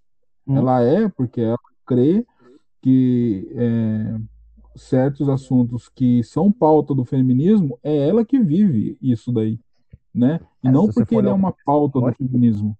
Se for olhar o contexto histórico de uma, de uma pombagira que é, né, doa quem doer, era uma prostituta, vamos colocar assim, ou... É, tem gente que não gosta não, vai, vai reclamar já, que chamar pombagira é. de prostituta. Mas não, é. não, que ela tenha, não que todas tenham sido prostitutas, mas algumas a gente sabe, teve essa passagem. Sim, sim, sim. Foi. Então. A que trabalhava comigo era dona de cabaré, pô. Ah. Olha só. A, a, a Padilha até hoje não falou de onde que era, não. Ela só disse que tinha qualquer homem que ela quisesse aos pés dela, porque ela sempre confiou nela. Então, assim, são, uhum. são entidades que aprenderam a viver em uma época extremamente machista e extremamente preconceituosa, assim como o Zé era um, é, também é uma entidade que vem dessa dessa, dessa força de resistência né, ao tempo. É como você, você explicou a história da, da, da, entrada do Zé na Umbanda, faz todo, todo sentido. Era uma entidade que veio né, junto com nesse movimento de, de migração. Não sei se é migração sazonal que fala, essa de trabalho. Em determinada época do ano, as pessoas acabam se, se vinculando àquele pedaço de terra, aquela, aquela sim, cidade. sim. Então, faz sentido. Agora, Daqui a pouco tem falar de um, de um, preto velho aí que, que, era, que era policial, né? Ou um preto velho justiceiro. Não tem muita lógica para mim, entendeu? Então, é, é, essas questões aí eu acho é, complicado é, tecer né, ideologia, falar de ideologia nesse sentido abertamente através da fala de um preto velho ou de qualquer outra entidade, entendeu? Porque quando eles vêm, a pombagira ela vem dentro da, da história dela trazer né, conselhos, vem trazer, guiando as pessoas em relação à história delas, mas elas não viveram o movimento feminismo, por exemplo. Né, o, o movimento de 59, por exemplo, 58, 54, elas não tiveram. É, elas não tiveram contato com o Judith Bodler, por exemplo, e, e outra, uma outra galera aí, entendeu? Então Não se fica. Esse é um movimento sufragista, não, né? Não, não sei, cara, acho que não. Então, tem um- uma, uma questão muito grande aí, entendeu? Nesse, nesse, nessa questão do movimento feminismo, se for relacionar isso com entidades. Mas lembrando, né? Daqui a pouco aparecem os guardinhas aí, militantes, etc. Gente, a Pombagira, ela é, o, ela é um próprio pilar feminista. Ela é, gente. E isso aí é inegável, né? A gente falar sobre isso, do empoderamento tá da, da, de- mulher, do, né? A Do gente tá de combate. Pombagira mesmo, tá? É, é, Pombagira mesmo, né? Pombagira mesmo. Então, ela é, ela é, é, ela é o combate ao machismo, né? Ela é, tem toda essa, essa questão da liberdade da mulher em relação ao sexo também, né? Essa é a Pombagira, mas ela traz isso dentro do contexto histórico dela, e não vivência porque ela teve que ler e aprender uma ideologia, né? O- o- uma outra coisa que eu, que eu acho interessante é a, a, a gente, a gente falar é a respeito, a respeito disso também. Né? Que é muita gente fala, "Ah, mas a primeira manifestação tem que ser direita, ela tem que ser de esquerda. Como que funciona isso daí? Meu caso, primeira Cara, manifestação foi direita. Sim, da minha também. Só que a, a gente, se a gente levar isso muito, é, a gente compreender de verdade isso, é muito mais fácil você incorporar um Exu e uma pombagira do que um caboclo, um preto velho. Mas você Porque acha a que energia a fala do Zélio a respeito disso é coerente ou não? Porque o Zélio fala que é muito fácil você dar, passa, você dar passividade para o Exu e para Magira. Você só tem que ter um desvio moral. Falhas, falas do Zélio. Não, eu sei que é a falha do Zélio, mas qual o estudo que ele tinha sobre isso na época? O Zélio, a gente sabe que ele era contra Exu e pombagira, né? É, Tem a fala se na casa dele falando. se cultua isso aí, hoje em dia, mas Não, até não onde eu cultua. tinha visto, não tinha. Não, não tem. Não, não tem ainda. tinha uma tronqueira lá. Então, eu não sei nada disso não, até porque eles ele, o, o bisneto dele ainda, né, recentemente faleceu um dos bisnetos dele de Covid, né, mas o outro lá que coordena a casa lá, é, até onde eu sei, mantém, né, como era lá no princípio, agora e sempre amém, né, tá do mesmo jeito ainda. E o Zé é bom lembrar que quando fizeram essa pergunta aí para ele, ele deu uma resposta meio é, ardida, né? Ele fez, a, ele fez o, o que o, a, o kardecismo fez com a Umbanda, né? Lá no, na Federação Espírita em 1908, o, ca- o, o, o Zélio meio que fez a mesma coisa com Exu e Pombagira, né? Uhum. falando que eles não eram aceitos por causa do desvio moral, que não sei o que que eles tinham, que não sei o que. E, e a gente tem que lembrar que dentro da federação lá falaram que o Caboclo da Sete Cruzilhadas e Pai Antônio também não iam se manifestar ali porque é, eles eram espíritos atrasados, né? Então, praticamente foi a mesma coisa que o Zelo fez, né? A gente tem que entender isso daí. Mas que a energia de um, de um, de um Exu, né? De, um, de uma é, de uma pombageira, ela está mais próximo da nossa energia, ela está. Então, é, sendo nesse sentido, é muito mais fácil você inco- incorporar uma entidade, Exu pombageira, do que incorporar um caboclo e, uma preto, um, e um preto velho. Sim. O, o, o que eu acho interessante é que, por exemplo, não, não desmerecer nenhuma, nenhuma entidade, é, cada uma tem o seu papel, tem, o- tem o seu fundamento dentro de, de uma gira, dentro de uma casa, mas o que eu cresci escutando, e eu acho que é muito válido, é que sem a esquerda não se, dá, não se faz nada. Não que a esquerda seja extremamente essencial, você não consegue trabalhar sem ela. Mas é, sempre falaram isso por causa da tronqueira. A tronqueira, ela é de esquerda. Sim, sim. E ela É, fica é, existe-. Então, e fora de casa, né? É, Uhum. a, a tronqueira, ela tá no mesmo sentido pra- praticamente do que o congá. É um, é um, é um outro ponto de força, né? Posso Só que dentro de casa não, só fora. E pra Meu que você vai querer uma tronqueira também, né? Meu terreno em casa, eu posso ter uma tronqueira? No seu depende também, né? Quando você tem desenvolvimento suficiente para aguentar, né? Para saber fazer o que tem que fazer, né? Você tem. Por que que você quer uma tronqueira? Qual que é a necessidade de, de você ter essa tronqueira dentro da sua casa, né? vaidade, só porque você quer uma tronqueira para ficar cuidando do seu da sua pombageira ali. Não precisa, né? Você só arruma um lugar ali que você vai acender sua vela, né? Colocar um marafo para eles ali, tá ótimo. Agora, uma tronqueira, a gente tem que entender que uma tronqueira vai muito além disso, né? Você vai criar um ponto de força ali para ser trabalhado alguns tipos de energia que de repente nem você acaba dando conta, né? Porque é complicado trabalhar a densidade energética de, de, da linha da esquerda, né? Então tem que saber se a pessoa ela é, tem o desenvolvimento suficiente para saber tudo que tem que se fazer. Se a pessoa quiser, não tem problema.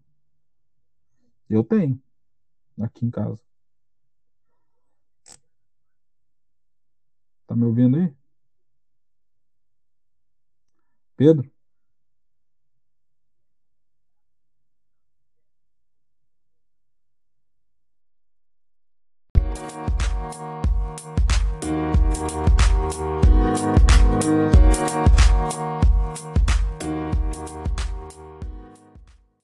Edu caiu de novo aqui.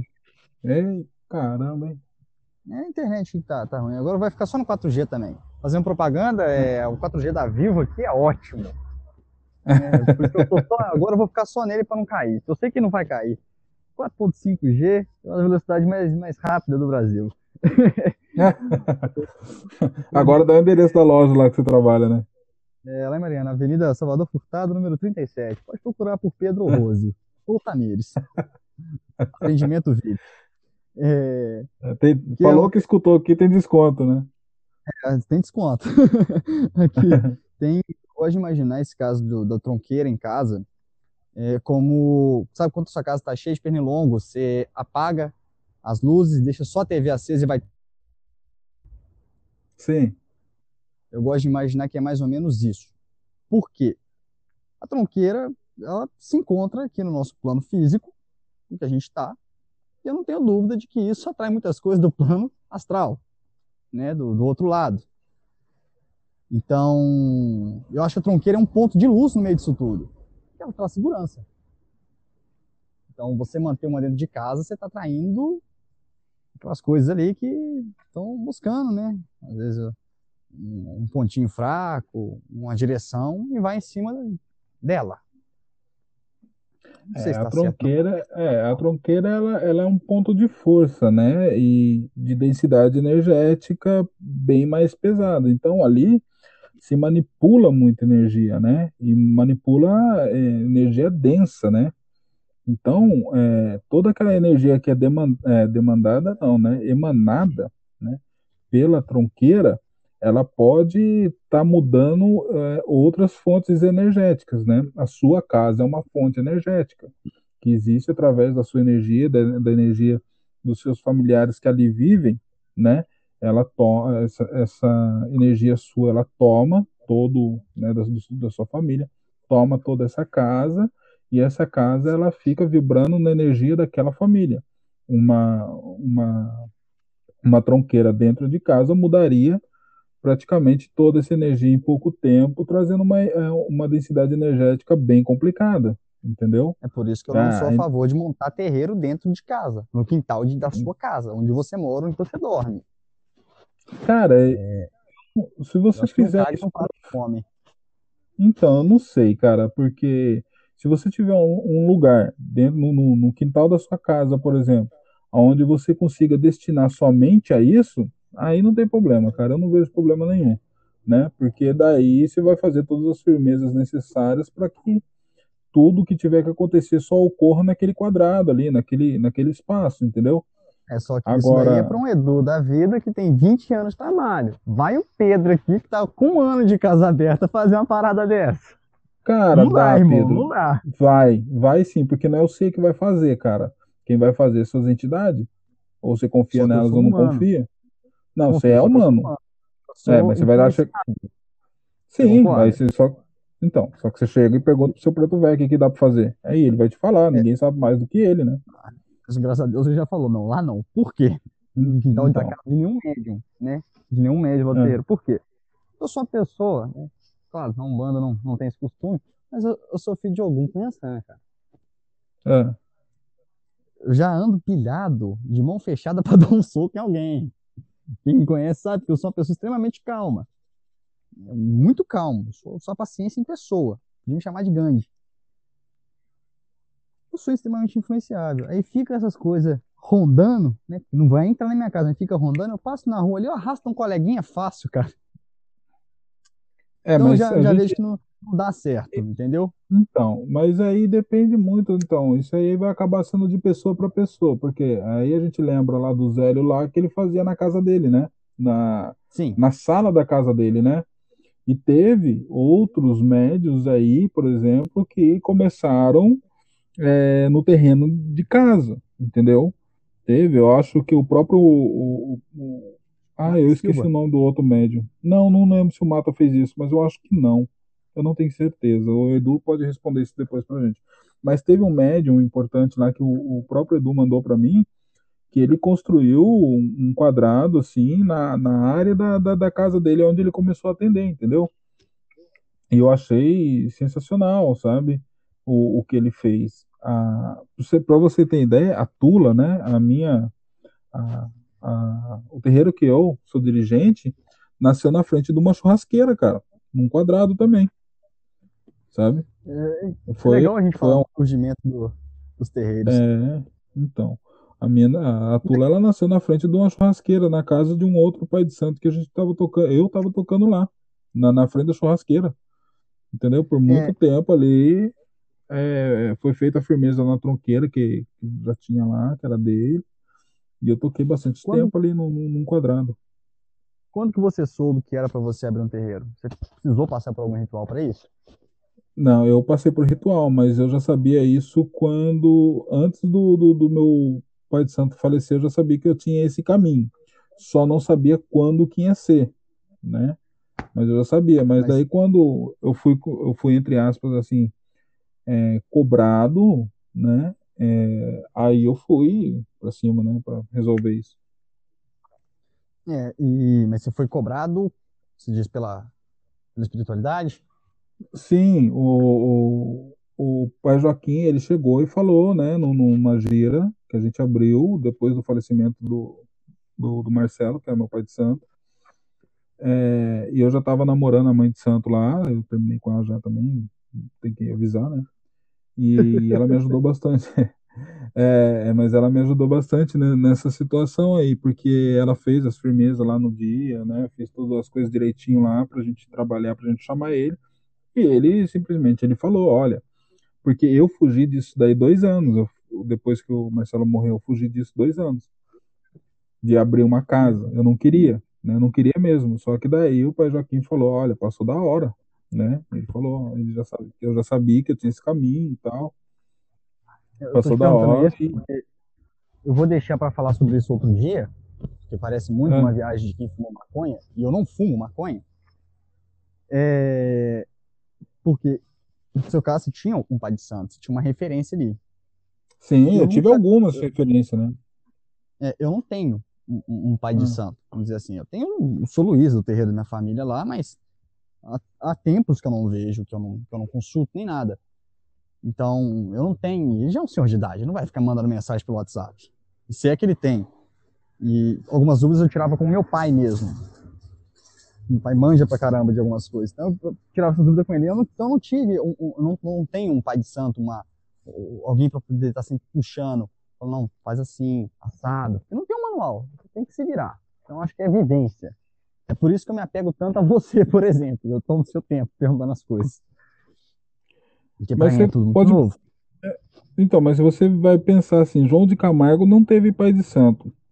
Mata e Silva também não teve pai de santo e outros caras aí no meio de estudo aí também não teve pai de santo, mano. É, mas e as aqui pessoas é o Pedro não Gregório. aqui é o não, Pedro Gregório, não cara. Aqui não tem dessa. Não, Quem sou eu perto desse cara aí? Não, você é uma pessoa. Você, você viu a história do, do João de Camargo? Que, que, o que, que ele aprontou antes de tudo isso? Porque ele não confiava nele. Quando ele aprendeu a confiar nele, cara, ele arregaçou e virou história, velho. Hoje em dia, pra você ter ideia, o, o Cruzeiro de, de Sorocaba é montado em cima do túmulo do cara, meu. O próprio Cruzeiro, velho. Então, é, é que eu, é, assim, eu falo, mas é que, putz, eu sou fã mesmo do, do, do, do Preto Velho João de Camargo, entendeu? Mas eu o que ele fez. Eu vou ter que, inclusive, eu vou ter que começar a ler isso hoje. Então, é, o que ele fez, cara, é, é, fora do comum, entendeu? Eu tive em Sorocaba, eu fui lá ver tudo, né? Eu fui na igreja dele, né? Que, a igreja das Águas Vermelhas, né? Eu fui lá, entrei lá, tem foto minha que eu tirei lá e tal, não sei o quê, porque eu tinha que ver tudo aquilo ali, pela história que ele tem, eu tinha que ver tudo aquilo pelo, pelos meus olhos, entendeu? Eu então, vou te fazer então duas perguntas. Pode, é. pode acabar de falar disso. Então, por isso que eu falo pra você, cara, às vezes você não confia em você, mano. Mas você tem que largar as coisas na mão das entidades, confiar no seu preto velho, no seu caboclo, no seu Exu, entendeu? E se você tem dúvida, chama eles lá no dia de gira lá e pede orientação, cara, porque ele sabe tudo. É, o que que eu, o que que eu tô querendo te perguntar? não sei se é uma dúvida de iniciante, então não sei se vai servir para todo mundo, mas para mim né, vai servir muito. Uma eu sei que é de iniciante, essa dúvida não é minha. Eu não, não sei se tem algum fundamento, mas eu não faço. É acender vela para Exu e Pombagira dentro de casa. Eu acendo lá de ah, fora eu... de casa. Sim, eu, eu Acendi acho que eu falei disso. Entendeu? Uhum. A casa tem quintal então, agora, eu acendo no quintal. É, no último vídeo que eu, eu falei sobre isso, né? Eu também não acendo, não, de maneira nenhuma, tudo fora. Tem lugar certo para cada vela, né? Mas é um costume que eu aprendi assim com meu pai, então. Não, anjo de guarda, caboclo, preto velho. Se você tiver um lugar que não seja seu quarto, né? Não tem problema, né? Agora o problema é tem gente que acende caboclo, preto velho, acende tudo dentro do quarto, entendeu? O, o quarto tem uma energia diferente de todo o resto da casa. Então, né? Tem um, é, tem um vídeo meu aí que depois eu deixo aí pro pessoal ver que eu tô falando sobre isso. Eu, já, eu cheguei a ver a, o, o card dele lá. A outra é, então. dúvida, Edu, é que eu tenho certeza, na Umbanda não se utiliza sangue, não se faz matança, né? Por mais que muita gente fala, não, é padeia de Exu é fígado de boi cru. É. Pode até ser. Eu já vi Exu comendo fígado de boi cru. Sim. Mas eu não sei se eu tenho quase certeza que não é um fundamento de Umbanda, essa, essa energia. Então, poder fazer aí uma, uma tronqueira hum. tem a necessidade ou não, mesmo se, um, se, um, se o Exu chegar e falar, não, tem que cortar o galo para mim lá, onde vai fazer a tronqueira, tem que banhar ali. É, colher o EG, né, que chama. Então, é, é... tá vendo como é que eu falei? Nem sei o nome das coisas, não. é, o nome, não, esse, esse nome ele vem do candomblé, o EG, o, é isso aí, né? Então, é, cara, isso daí é outra coisa que chama guardinha de Umbanda, né? Isso aí também, guardinha de Umbanda, pula em cima disso aí também. os caras, ah, não, pode cortar, que não sei o que. Puta, vai ver, os caras não tem fundamento nenhum para debater com você, mas enfim, eles acham que pode, né? Cara, comida de comida de Umbanda é, é fruta e padê seco, né? E faz o padê de pombageira, faz o padê de de Exu, e, mas é um padê seco, né? Ou vai pinga, ou vai. Cara, aí depende da, da, da, da entidade, lógico, né? Mas é um padê seco. Né? Aí você vai falar assim, ah, mas já. Hã? Mas não vai um frango vivo com a farofa. Não, vai a farofa, né? A farofa vai, né? Você vai fazer o padê, é a farofa, mas o frango não vai, né? Aí eu vou falar assim, ah, Edu, você já fez já? Já não o corte animal. Eu nunca cortei nenhum bicho né, para entidade, porque isso, no contexto que eu convivo, por exemplo, é normal dos caras fazer, né, Pai de Santo ou os filhos de Santo, é normal cortar prechu, pombagira e tal. Eu nunca fiz, né, mas dar um bife, por exemplo, eu já fiz algumas vezes, ainda, sabe, eu não vou negar para você que eu já fiz, mas... Mas você acha que tem é... TCG no, no assentamento? Na verdade, eu, eu quando das vezes que eu fiz, por exemplo, eu nunca tinha perguntado, isso faz tempo, eu nunca tinha perguntado para a entidade, pro, pro, pro Exu, né, o, o, como é que era para eu fazer. Eu sempre fui guiado pelo, por outras pessoas que falavam que tinha que ser desse jeito, né? Só que daí, a partir da hora que eu comecei a perguntar para a entidade, né, para a própria entidade, falar, olha só, como é que faz o negócio, aí acabou tá ligado? Aí eu não fiz mais. Aí hoje em dia, para você ver, eu faço um padê, se for para meia, seu meia-noite, eu faço um padê com, com marafo, com pinga mesmo, pinga mesmo. E, e pimenta e a cebola roxa dele, essas coisas e tal. E pra pombagira, cara, eu, é, às vezes eu faço o padê para ela, mas eu não gosto de é, quer dizer, não é que eu não gosto, ela não gosta muito desse, assim, desse padê, né, que é o padê com farinha branca e farinha amarela e, e champanhe e tal, com, com as coisas doces, às vezes o mel e tal, as coisas para ela. O que que eu faço para Maria Mulambo é o é a maçã vermelha, né? Aquele trem que você faz com a maçã vermelha, que você abre ela, coloca o mel, coloca a cachaça, coloca o anis, coloca um monte de coisa ali para ela. E ela gosta de receber desse jeito, por exemplo, né? Então, é... a partir da hora que eu comecei a perguntar para a entidade também, a própria entidade já falou não, mas ela também nunca reclamou quando recebeu, entendeu? Uhum. É por isso que eu fico se, se, é. se faz ou não. Para tronqueiras do nosso terreiro eu não fiz. Mas para o novo terreiro, já falaram, ah, você tem que fazer um corte fechou. Porra, mas não é fundamento da, da, de um bando, não é fundamento do meu cara, é fazer porra. Então, exatamente. Fundamento da casa, ou, ou, quando você for fazer o, o, fundamento do, da tronqueira, por exemplo, você tem que dar o padê, né? Você tem que fazer o padê, geralmente o próprio Exu ele vai passar ali para cruzar, para fazer, né? Riscar o ponto dele dentro do, da tronqueira, para fazer realmente o ponto de força dele, né? Uhum. Aí cê, uh, os outros falam assim, ah, mas tem que ter, ter ferramenta dentro do, do, do, da tronqueira, tem que ter isso e aquilo. Cara, os outros falam assim, os outros podem até chamar eu de marmoteiro, mas o Exu falou para mim, quando na, na minha tronqueira, o que, que ele pediu? Ele pediu uma quartinha preta de louça, sem ser de barro, com o fundamento dele dentro da quartinha, não tem mais nada dentro da tronqueira. Mais nada. O, nada, meu lá não... pediu só a quartinha com, com, com, água e um pedaço, um pedaço de trilho. Trilho de trilho. É. Sim. Pediu. Nós arrumamos tudo, botamos lá, ficou lá bonitinho. Então, aí é, não tem imagem lá dentro, não tem nada, só tem uma quartinha lá, cara. Só tem uma quartinha. Eu fiz grande, né? Porque tem que colocar, às vezes tem que colocar o padê, tem que caber um padê lá dentro também, né? Então, aí a gente faz um. Às vezes tem que dar padê para todo mundo também ali, de, de, de chu, pombageiro e tal. Aí você tem que ter um lugarzinho mais ou menos grandinho ali. Mas ali que eu faço as coisas tudo. E pronto, acabou. Entendeu? Sem mistério. E pra gente finalizar, negócio de é, Exu e Pombagira coroado. Ai, meu Deus. né? Receber, tá ali sempre com a coroazinha, né? Tá ali todo ornamentado é. pra gira. Não, cara, tem um negócio mais legal ainda, cara. Não sei se eu ouviu falar, coroado, espadado e cavaleiro, eu acho. Nunca nem ouvi falar dessa porra. É o que é isso aí agora? É alguma, é alguma ordem templária? Senhor, Senhor dos Anéis.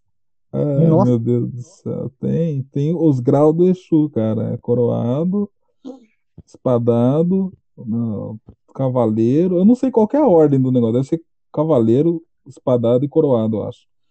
Ai, que foi o, aqueles caras lá que inventaram lá, tá ligado? Aqueles caras lá. Aqueles caras lá. Ah, Dá um bando que agrada. Dá um bando que agrada. Então. Passa pano pra é. vagabundo? É, então, aqueles caras lá que inventaram essa parada aí, cara. E, e, e muita gente fala disso, né? Dissemina, né? Isso daí que não sabe nem de onde que veio. Mas todo mundo uhum. quer ter um, um Exu coroado, até caboclo coroado eles querem ter, né? Mas imagina mais é. coroado que um caboclo possa ser, não, não tem como, velho. Os caras é... Pra, pra mim, Só se virar o caboclo, ele é, um... é Isso que eu ia falar, pra mim o caboclo é o mais próximo de um orixá que existe ali no terreiro. É, é os caras os cara viajam, sabe? É, chegou, chegou o bagulho no teu, no teu bairro aí? Chegou. Chegou aí... antes dos fogos aí, chegou o bagulho. Uhum. Eu tava em falta. Aí, brincadeira, gente. É, é, tá tendo um jogo hoje. Senão eu vou falar, cara. Pai de Então, os caras os cara falam isso daí, né? De, tem também aquelas pombageiras que fica sentada num trono, né? Tem casa de um banda que tem trono pra, pra entidade sentar. Meu Deus, que besteira, cara. É galho. Aqui tem toco que. Aqui tem toco que algum médico que trabalha de, de que, que médico que trabalha em mineradora de segurança rodando, é. achou jogado no meio do mato lá, catou o toco, botou na caminhonete e trouxe. Então, Nossa, eu dei o que fazer pra arrumar onde o preto vai sentar, rapaz. Nossa senhora. Não, você Cara... tem consulência, coisa fina, rapaz. Dois moirão de madeira em cima de quatro tijolos. É, exato. Exato. Na, na, casa do, do na, casa do, é, na casa do meu pai tinha uma parada assim também. Tinha dois bancos que era enorme lá, né? Do, no, que fica, era o último banco. Ele era enorme, que era uma tábua mesmo, tábua de, de, de construção mesmo, pintada de branco. Na, pintada de branco, mas daquela forma bem grosseira, sabe? E uhum. com os tijolos, tá ligado? Aí às vezes o outro levantava, velho, e tinha duas, três pessoas, aquele negócio não caía, velho. Eu é. caí de lá uma vez sentado, cara, numa reunião que teve lá. Nossa, gente, era foda. Mas é isso aí, cara. É, são as raízes, né, Edu? São as raízes. Então, são. A gente, a gente trabalha com mudar, né? Os outros falam, olha, você tem que trabalhar, então nós vai trabalhar, então. Agora a gente vai adaptando as coisas, né? Então, vamos. É o seguinte, vamos deixar aberto para o pessoal pra, no próximo podcast. É, esse foi o primeiro, então acho que prolongou ele demais, mas eu acho que tá válido. O assunto foi, todos os assuntos foram muito bem abordados, muito bem tratados, deixando claro que a partir da visão nossa não é verdade absoluta. Exatamente. E quem tiver alguma dúvida, algum assunto que queira né, que seja discutido, seja conversado, ou que queira participar também, é só só mandar lá na página. É, manda na página. Esse interessante desse podcast é que ele vai para o Spotify também, né? Vai para o YouTube, né? Ele vai para vai para todos os, os trem, né? Porque onde a pessoa quiser escutar, ela vai escutar. E aí nós vamos tocando. O livro que eu lembrei tinha esquecido o nome, era Feitiços e Mirongas de um Preto Velho, do Rio de Janeiro de 1963. Eu esqueci quem é a autora. O livro ensinava uma Cara... porrada de mandinga. Cara, você lembrou eu mesmo, cara, do negócio que eu vou ter que pedir para minha afilhada. Ela tá com um livro que chegou do Rio de Janeiro para mim há muitos anos já, sabe? É, uhum. Eu li esse livro, mas eu acho que eu tenho que revisitar ele. E ele é mais ou menos. Eu acho que esse livro que tá com ela é de 59, cara. Nossa. Só que eu também não lembro. É, cara, nossa, que interessante isso. Só que eu também não lembro quem escreveu ele, mas eu vou ver com ela, depois eu posto na página. É, vamos ver se a gente faz uma divulgação de, de, de literatura, porque eu tô precisando muito. é, então, é, eu vou, vou pensar, vou conversar com o pessoal lá, aí a gente divulga as literaturas. Tranquilão, Edu. Ó, fica na paz de Oxalá, que algum abra seus caminhos. e proteja todos Axé, Pedro. Pai, Pai Xangô esteja sempre com a gente aí. Um abração pro pessoal aí que aguentou nós dois até agora, né? Desculpa a falação de bosta e palavrão. É, isso aí. Falou, abração. Tchau, tchau, gente. Até mais, abração, até mais, gente.